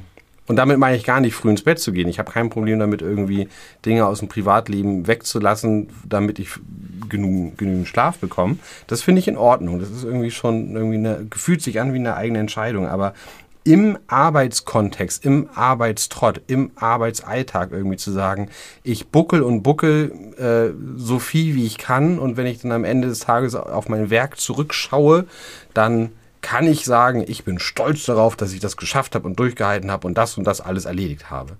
Aber ich finde, das ist nicht mehr zeitgemäß. Und ich habe auch den Eindruck, dass mhm. Leute, die irgendwie in den nachfolgenden Generationen sind, da auch gar nicht mehr so viel Wert drauf legen. Und ich glaube, das ist eine gute Entwicklung. Haben wir neulich schon mal darüber geredet, dass ich gesagt habe, ich finde es so geil, dass ich diesen Artikel gesehen habe, der mich bestätigt in meiner Haltung, dass es keine Generation gibt.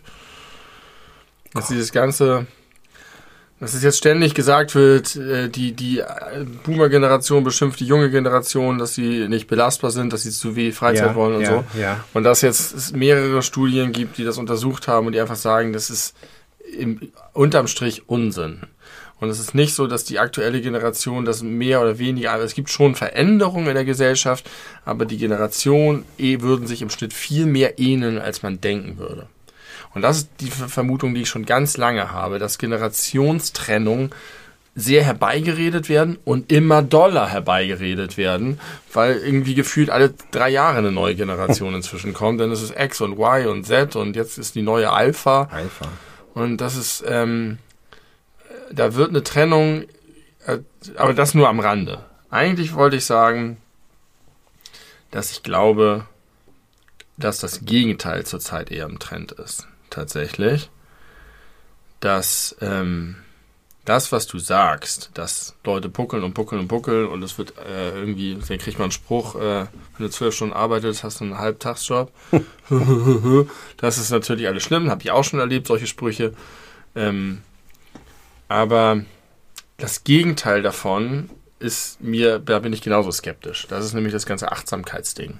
Das ist das, ich gucke auf mich und meine Bedürfnisse und ich mache nicht irgendwie für die anderen und wenn ich nicht mehr kann, dann gehe ich nach Hause und ich lasse mich nicht ausbeuten und das hört man zurzeit sehr häufig. Ich lasse mich gerade dieses, ich lasse mich nicht ausbeuten. Ich äh, stelle so, ich gucke auf mich.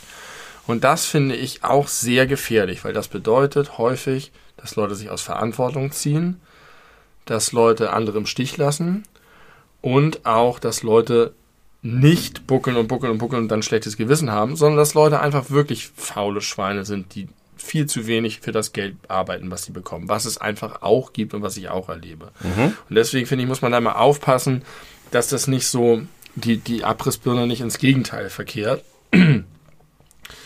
Ähm, sondern dass man irgendwie ein gesundes Verhältnis zu seiner Arbeit in der Mitte hat. Und ich finde es schon, dass man auch ab einer gewissen Position zumindest und ab einem gewissen Gehalt erwarten kann, dass Leute auch mal über ihre Arbeitszeit hinausgehen in bestimmten Phasen, dass sie äh, für ihre für Ausfälle reinspringen. Und dann wird halt immer gesagt, ja, dann muss halt der Arbeitgeber dafür sorgen, dass alle doppelt und dreifach besetzt sind, damit wir das auch bei Ausfällen schaffen. Und das ist aber zum gewissen Grad auch richtig, aber es darf eben auch nicht zu viel werden. Ähm, und ich bin eher mit dem Gegenteil also konfrontiert. Also ich bin eher damit konfrontiert mit der Haltung, wir lassen uns hier nicht ausbeuten, als mit der Haltung, arbeite mal mehr, sonst bist du nicht so richtig. Aber ich finde beides völlig legitim. Also auf jeden Fall äh, bin ich auch sehr allergisch bei diesen ganzen, ganzen Sprüchen und diesem, diesem Ausnutzen von Arbeitskraft und, und, und von, von Treue auch oder von so einem komischen ich habe auch eine Kollegin gehabt früher, die sich immer so aufgerissen hat, auch ohne dass es verlangt wurde. Mhm. Einfach weil sie aus sich heraus mhm. das Gefühl hatte, so wie du eben auch mit dem Stolz, ich muss alles geben und wenn ich nicht 198 Prozent gebe, dann bin ich nicht gut genug und dann habe ich das alles nicht verdient. Also sich selber, man sollte sich selber nicht klein machen, aber ich finde, man sollte sich auch nicht selber in den Mittelpunkt des Universums stellen und sagen, ich komme zuerst und alles andere ist mir egal und ich lasse den Stift fallen. Das finde ich nämlich Aber ich finde es so schwierig, da irgendwie genau diesen Mittelweg zu treffen.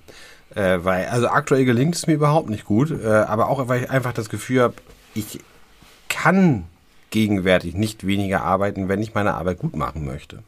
Ja. Wenn ich, äh, also das würde nur darüber funktionieren, meine eigenen Ansprüche an mich und an meine Interpretation meines Jobs runterzuschrauben. Ja. Und das kommt für mich überhaupt nicht in Frage. Das ist dann aber ein strukturelles Problem tatsächlich der ja, Stelle. das ist absolut richtig. So, entweder ihr habt zu wenig Personal Mhm. oder die anderen, die ähnliche Stellen haben, leisten nicht genug oder es ist ungleich verteilt. Ähm, das kann ja einfach ein Problem sein. Und Ja. dann führt das genau dazu, dass die Leute entweder schlechter arbeiten oder sich über Gebühr aufreiben. Ja. Und für mich persönlich ist da immer das, ich, ich habe auch Phasen, in denen ich zu viel arbeite und, und drüber bin, aber für mich ist das eigene Limit zu kennen, ab dem es nicht mehr gut ist, auf Dauer. Ich finde, einzelne Phasen sind immer okay, aber wenn ich auf Dauer überlastet bin, dann ist das ein absolutes No-Go. Und da bin ich sozusagen in Anführungszeichen achtsam.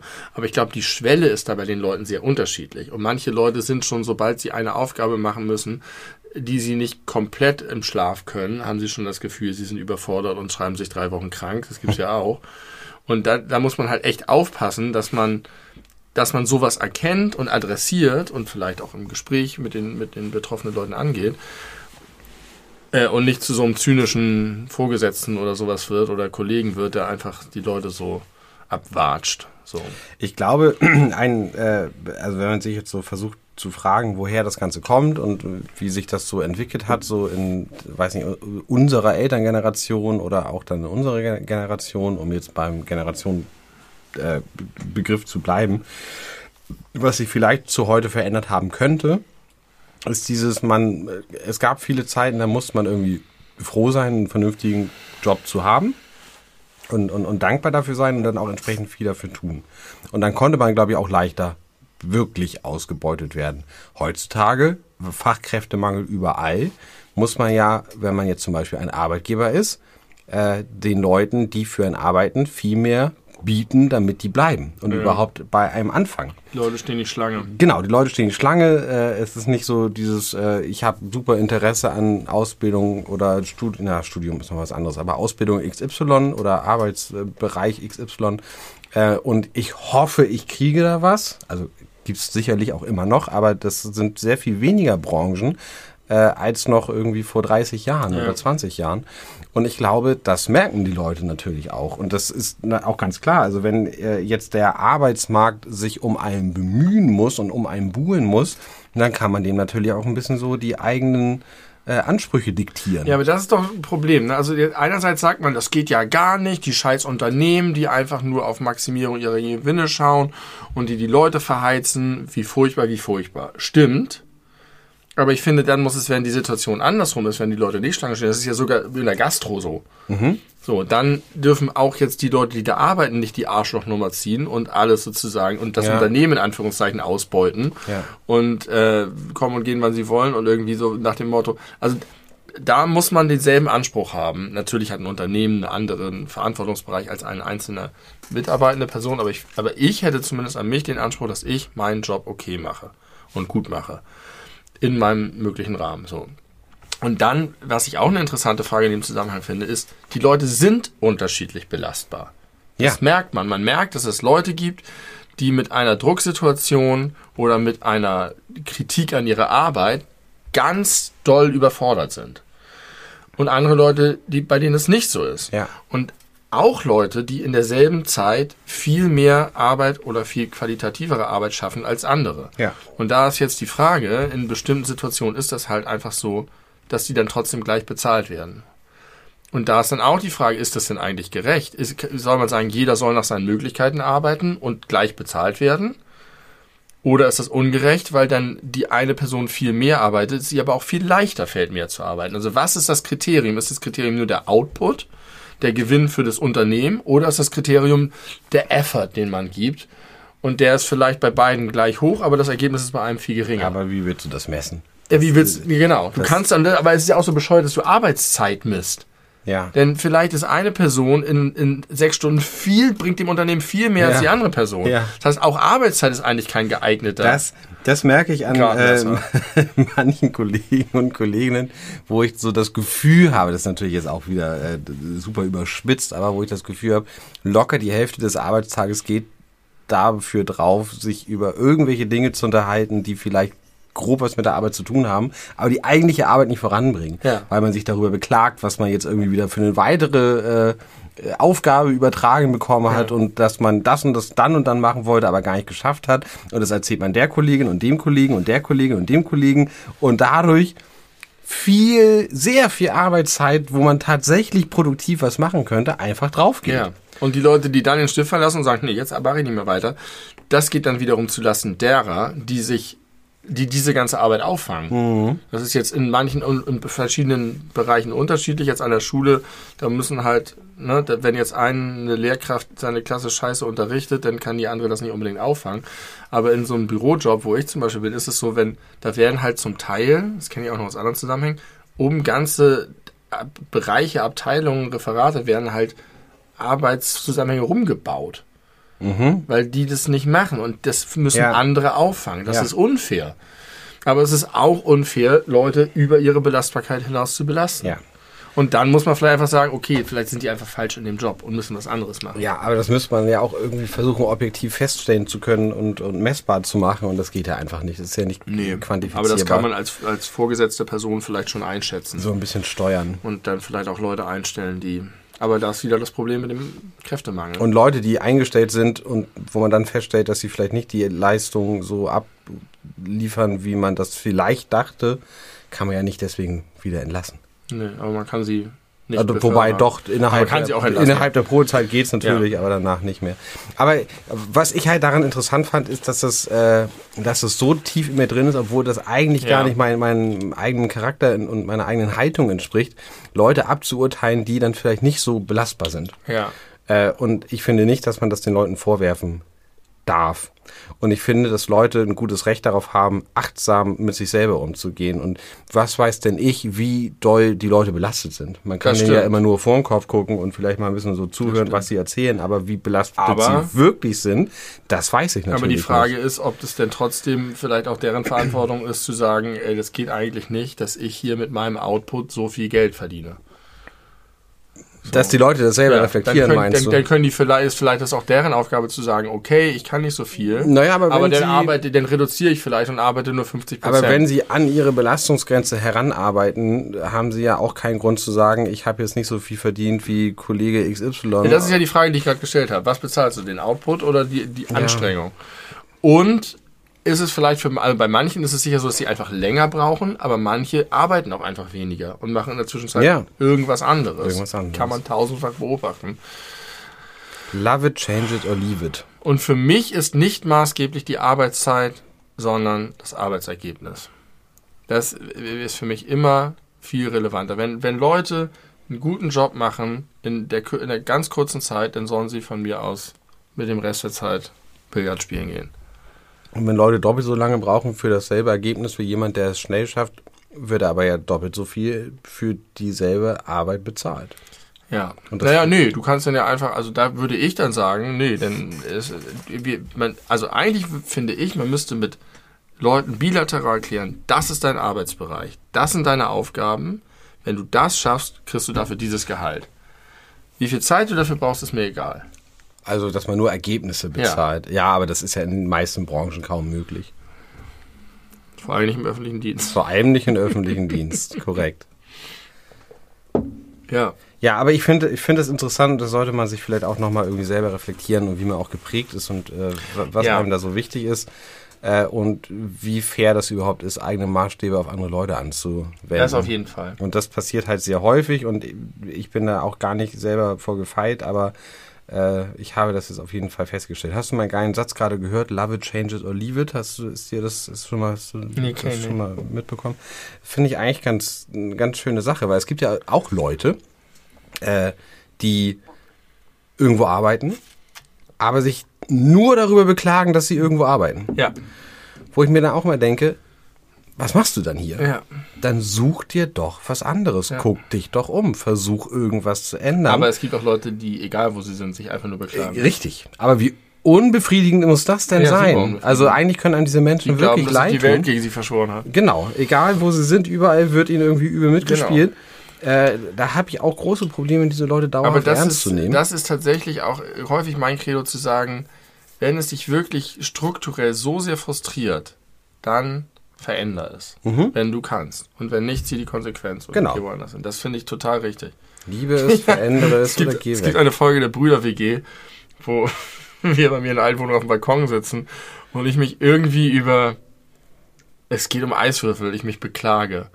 Und ich steigere mich in so einen Rant rein. Und dann gucke ich dich irgendwann einfach nur an, so nachher hast du irgendwas dazu zu sagen. Dann sagst du, ja, was weiß ich, tu was dagegen. Kauf dir andere Sachen. Oder so, jammer nicht. Das ist genau das Ding. Ja, das- Manchmal macht es aber einfach Spaß zu jammern. Ja, das Aber- muss auch ab und zu mal sein. Ich mache das auch gerne. Aber du hast ja recht, es gibt Leute, die das dann einfach, also wenn es halt wirklich so ist, dass man auch das Gefühl hat, dass es nicht Dampf ablassen, sondern dass es eine grundsätzliche Unzufriedenheit mit dem Leben und das macht ja auch allen anderen das so schwer. ja, richtig. Das Und sind so das die. gönnt man sich das gegenseitig und dann wird hinterfragt, warum die jetzt schon wieder früher gehen und so. Das ist auch richtig übel. Das darf man niemals machen. Ja, da, also inner, innerhalb eines, eines Kollegenkreises, Kolleginnenkreises ist es natürlich irgendwie nervig, aber das sind dann ja auch häufig dann die Leute, die andere Leute bestrafen dafür, dass ihre Arbeit angenommen wird.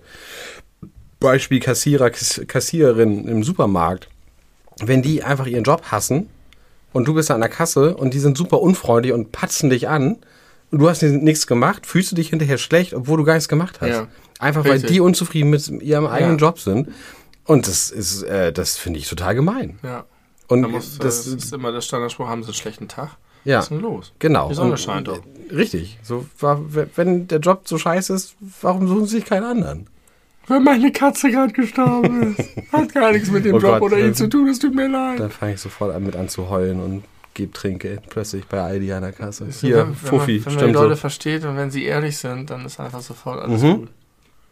Leute müssen ehrlich mit sich selber und zu anderen sein. Ja, eher, und zwar in der Reihenfolge. Aber es ist schon auch für mich ein Beruf, es ist wirklich manchmal so und, und ich finde, also da kommt der Stolz, den du erwähnt hast, ein bisschen bei mir auch durch. Es kommt durchaus vor, dass andere Leute einen Auftrag bekommen und ich bin so eine Art Mittler dafür. Sollen irgendwas zusammenschreiben, irgendwas aufbereiten, irgendwas recherchieren, irgendwas erklären. Und dann kriege ich das und es ist halt einfach nicht gut. Es ist wirklich so, dass man sagen, das kann man nicht verstehen, das, das, das hilft uns nicht.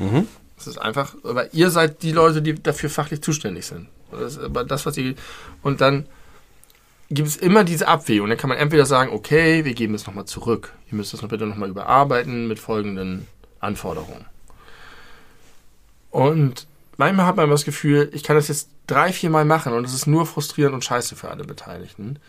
Und dann, machst ist die Alternative, selber. es selber zu machen. Also das Übliche, weil alles muss man selber machen. Aber dann ist es halt so, dass ich mich fachfremd in ein Thema reinwühle und das versuche einfach zu verstehen und dann auch sprachlich so aufzubereiten, dass andere es auch verstehen können. Das ist, zieht sich sowieso durch mein Berufsleben, dass ich einfach Sachen Übersetze. versteh, übersetze, verstehbar mache.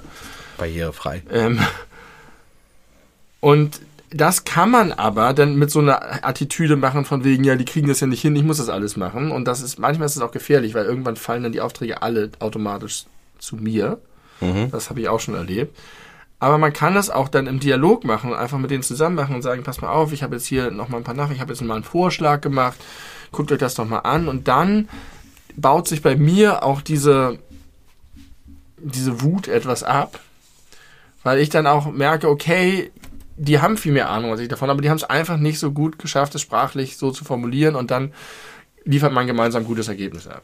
Und Ja. da muss man sich aber wirklich manchmal zusammennehmen Über seinen eigenen Schatten für springen. das gute Ergebnis und dann und das ist meine Erfahrung, das ist ein Tipp für euch alle, den ich euch mit auf den Weg gebe. Wenn ihr glaubt, wenn ihr in einer Situation, so einer Situation, also ihr glaubt, eure Arbeit ist gut und die von anderen ist irgendwie schlecht, hilft es nicht, das alles für sich selber zu flaggen und sagen, guck mal hier, ich habe das gemacht, sondern es möglichst bescheiden sich zurückzunehmen und kooperativ und immer sagen, hier, so, wir haben hier nach meiner Erfahrung sprich die Qualität eurer Arbeit, sofern sie vorhanden ist, so für sich selbst, dass es sich, dass es am Ende für alle besser ist, als wenn man ellbogenmäßig unterwegs ist. Kommunikation und Kooperation. Aber auch dezente Kommunikation. Also, also nicht die Kommunikation im Sinne von, also, äh, ja, aber Kooper, vor Dingen Kooperation. Ja, okay. Und, Da- und immer äh, nicht anderen andere versuchen auszuboten. Für, für mich hat sich das bis jetzt immer bezahlt dankbarer gemacht, weil es auch mal naturell ist, äh, nicht andere Leute in den Sumpf zu stoßen und sich den goldenen Mantel, selbst wenn er verdient ist, selber anzuziehen, sondern bescheiden aufzutreten. Die Leute merken, ob ihr gut seid oder nicht. Wenn sie nicht selber ignorante Dösköpfe sind, die aus Versehen die Karriereleiter hochgestolpert Qualität setzt sich durch. sind. Ja, vielleicht setzt sich Qualität wirklich manchmal durch. Nicht immer. Es gibt bestimmt viele Beispiele, wo das anders ist und wo irgendwie super unfaire äh, Bedingungen herrschen und dass dann, keine Ahnung, über Vitamin B Leute irgendwie in Führungspositionen kommen, die eben halt selber keine Ahnung von Qualität haben. Ja, in Und dann Diktaturen wird, wird das entsprechend nicht honoriert. Ich glaube, bei Kim Jong-un ist es. Ich äh, glaube, auch im öffentlichen Dienst ist das sehr häufig der Fall. arbeite ich übrigens. Äh, ja, ich auch. Und ich äh, meine explizit jetzt tatsächlich gar nicht meine eigene Arbeitsstelle, aber meine Frau arbeitet zum Beispiel auch im öffentlichen Dienst. Und was ich da so mitbekomme, also oder auch in, in, in der Privatwirtschaft, wo mein Bruder und mein Vater arbeiten, auch da äh, gibt es sehr viele Geschichten, die sehr dafür sprechen, dass es gar nicht immer so wichtig ist, gute Arbeit zu leisten, um in Ja. Führungspositionen Aber zu auch kommen. da muss man sich auch seine ArbeitgeberInnen gut aussuchen. Denn, Ja. denn das ist das maßgeblich darüber. Ich, ich habe immer Chefinnen und Chefe, Chefinnen und Chefs gehabt, Chefinnen, Chefinnen Chefe. und Chef, Chef, Chef, Chefs gehabt, Vorgesetzt. äh, Vorgesetzte gehabt, die, ähm, bei denen ich das Gefühl hatte, fair behandelt worden zu sein und gesehen zu werden. das und ist so wichtig. Ich glaube, dass man sich das auch ein bisschen selber mit aussuchen muss. Gerade in Zeiten des Fachkräftemangels. Korrekt, das ist der große Vorteil. Also äh, das können wir auf den Weg geben. Sucht euch äh, Anstellungen, wo ihr respektiert und gesehen werdet und kompetente Führungskräfte vorfindet und dann leistet gute Arbeit im Rahmen eurer Möglichkeiten. Und im nächsten Podcast erzähle ich alles über Frank. Ja, Frank der Pudel. Oh, jetzt habe ich das Bier, was sehr kalt war, ein bisschen zu schnell getrunken. Aber es ist jetzt fünf nach halb zwölf. Du musst in 24 Stunden, äh, in 24 Minuten spätestens im Bett sein, sonst äh, mache ich schon mal die Pfeife an. 23 Minuten sind es nur noch. ähm, ich fahre, ich gehe übermorgen äh, zum, äh, zum Konzert der Band Blond. Ja. Übel und gefährlich, freue ich mich drauf. Ich werde berichten. Erstaunlich, dass du das machst und dann das im Januar nochmal das machst. Ja, mit dir zusammen. Übermorgen Nicht nur mit mir. Nee, nicht nur mit dir. Äh, genau. Äh, freue ich mich drauf. Ich werde berichten. Also einen Tag nachdem, äh, bevor diese Folge erscheint, war, werde ich bei Blond gewesen sein. Ich werde beim nächsten Mal darüber berichten, weil wir ja schon auch viel über diese Band gesprochen haben. I freue me myself very much. Äh, und ich danke dir sehr für diese 140. sel- Folge. Seltsame Folge, glaube ich. Ich weiß gar nicht. Sehr lange. Wir, äh, wir resümieren. Sehr lange über Literatur und Kunst und Interpretationen mit und ohne KünstlerInnen gesprochen. dann weiß ich gar nicht, was dann kam. Gil. Dann kam Gil eine ganze Weile, da haben wir noch über den Shampoos und wie scheiße das Wort Shampoos ist gesprochen. Ja, und jetzt sind wir hier gelandet bei Belastbarkeit und Stolz auf seine eigene Arbeitsleistung. Auch wenn es über die eigenen Grenzen hinausging. Ja, tritt man ein bisschen kürzer. Geht aktuell nicht. Außer Gordon geht schlecht, dann melde ich mich sofort krank. Oder du sch ähm, schraubst doch deine Ansprüche mal Dann bin deine ich, bin ich nicht kindkrank, sondern katzenkrank. Du. Meine eigenen Ansprüche runterschrauben. doch. Das muss eine Option das ist- sein. das- Zumindest teilweise. Das Problem ist halt, dass bei den Jobs, die ich mir in meinem Leben bisher ausgesucht habe, wenn ich entscheide, ich trete kürzer, nicht irgendwie andere KollegInnen darunter leiden, sondern Leute, die völlig unbeteiligt sind. Ja. Das ist so, wie wenn ich in der Krankenpflege arbeite und dann irgendwie nach acht Stunden sage, ja, ich höre es auf, hier zu arbeiten, und liegen dann noch drei Leute, die noch keinen sau sauberen Verband haben und nicht gewaschen das ist wurden. natürlich ganz Und besonders das ist ein großes Problem. Ja.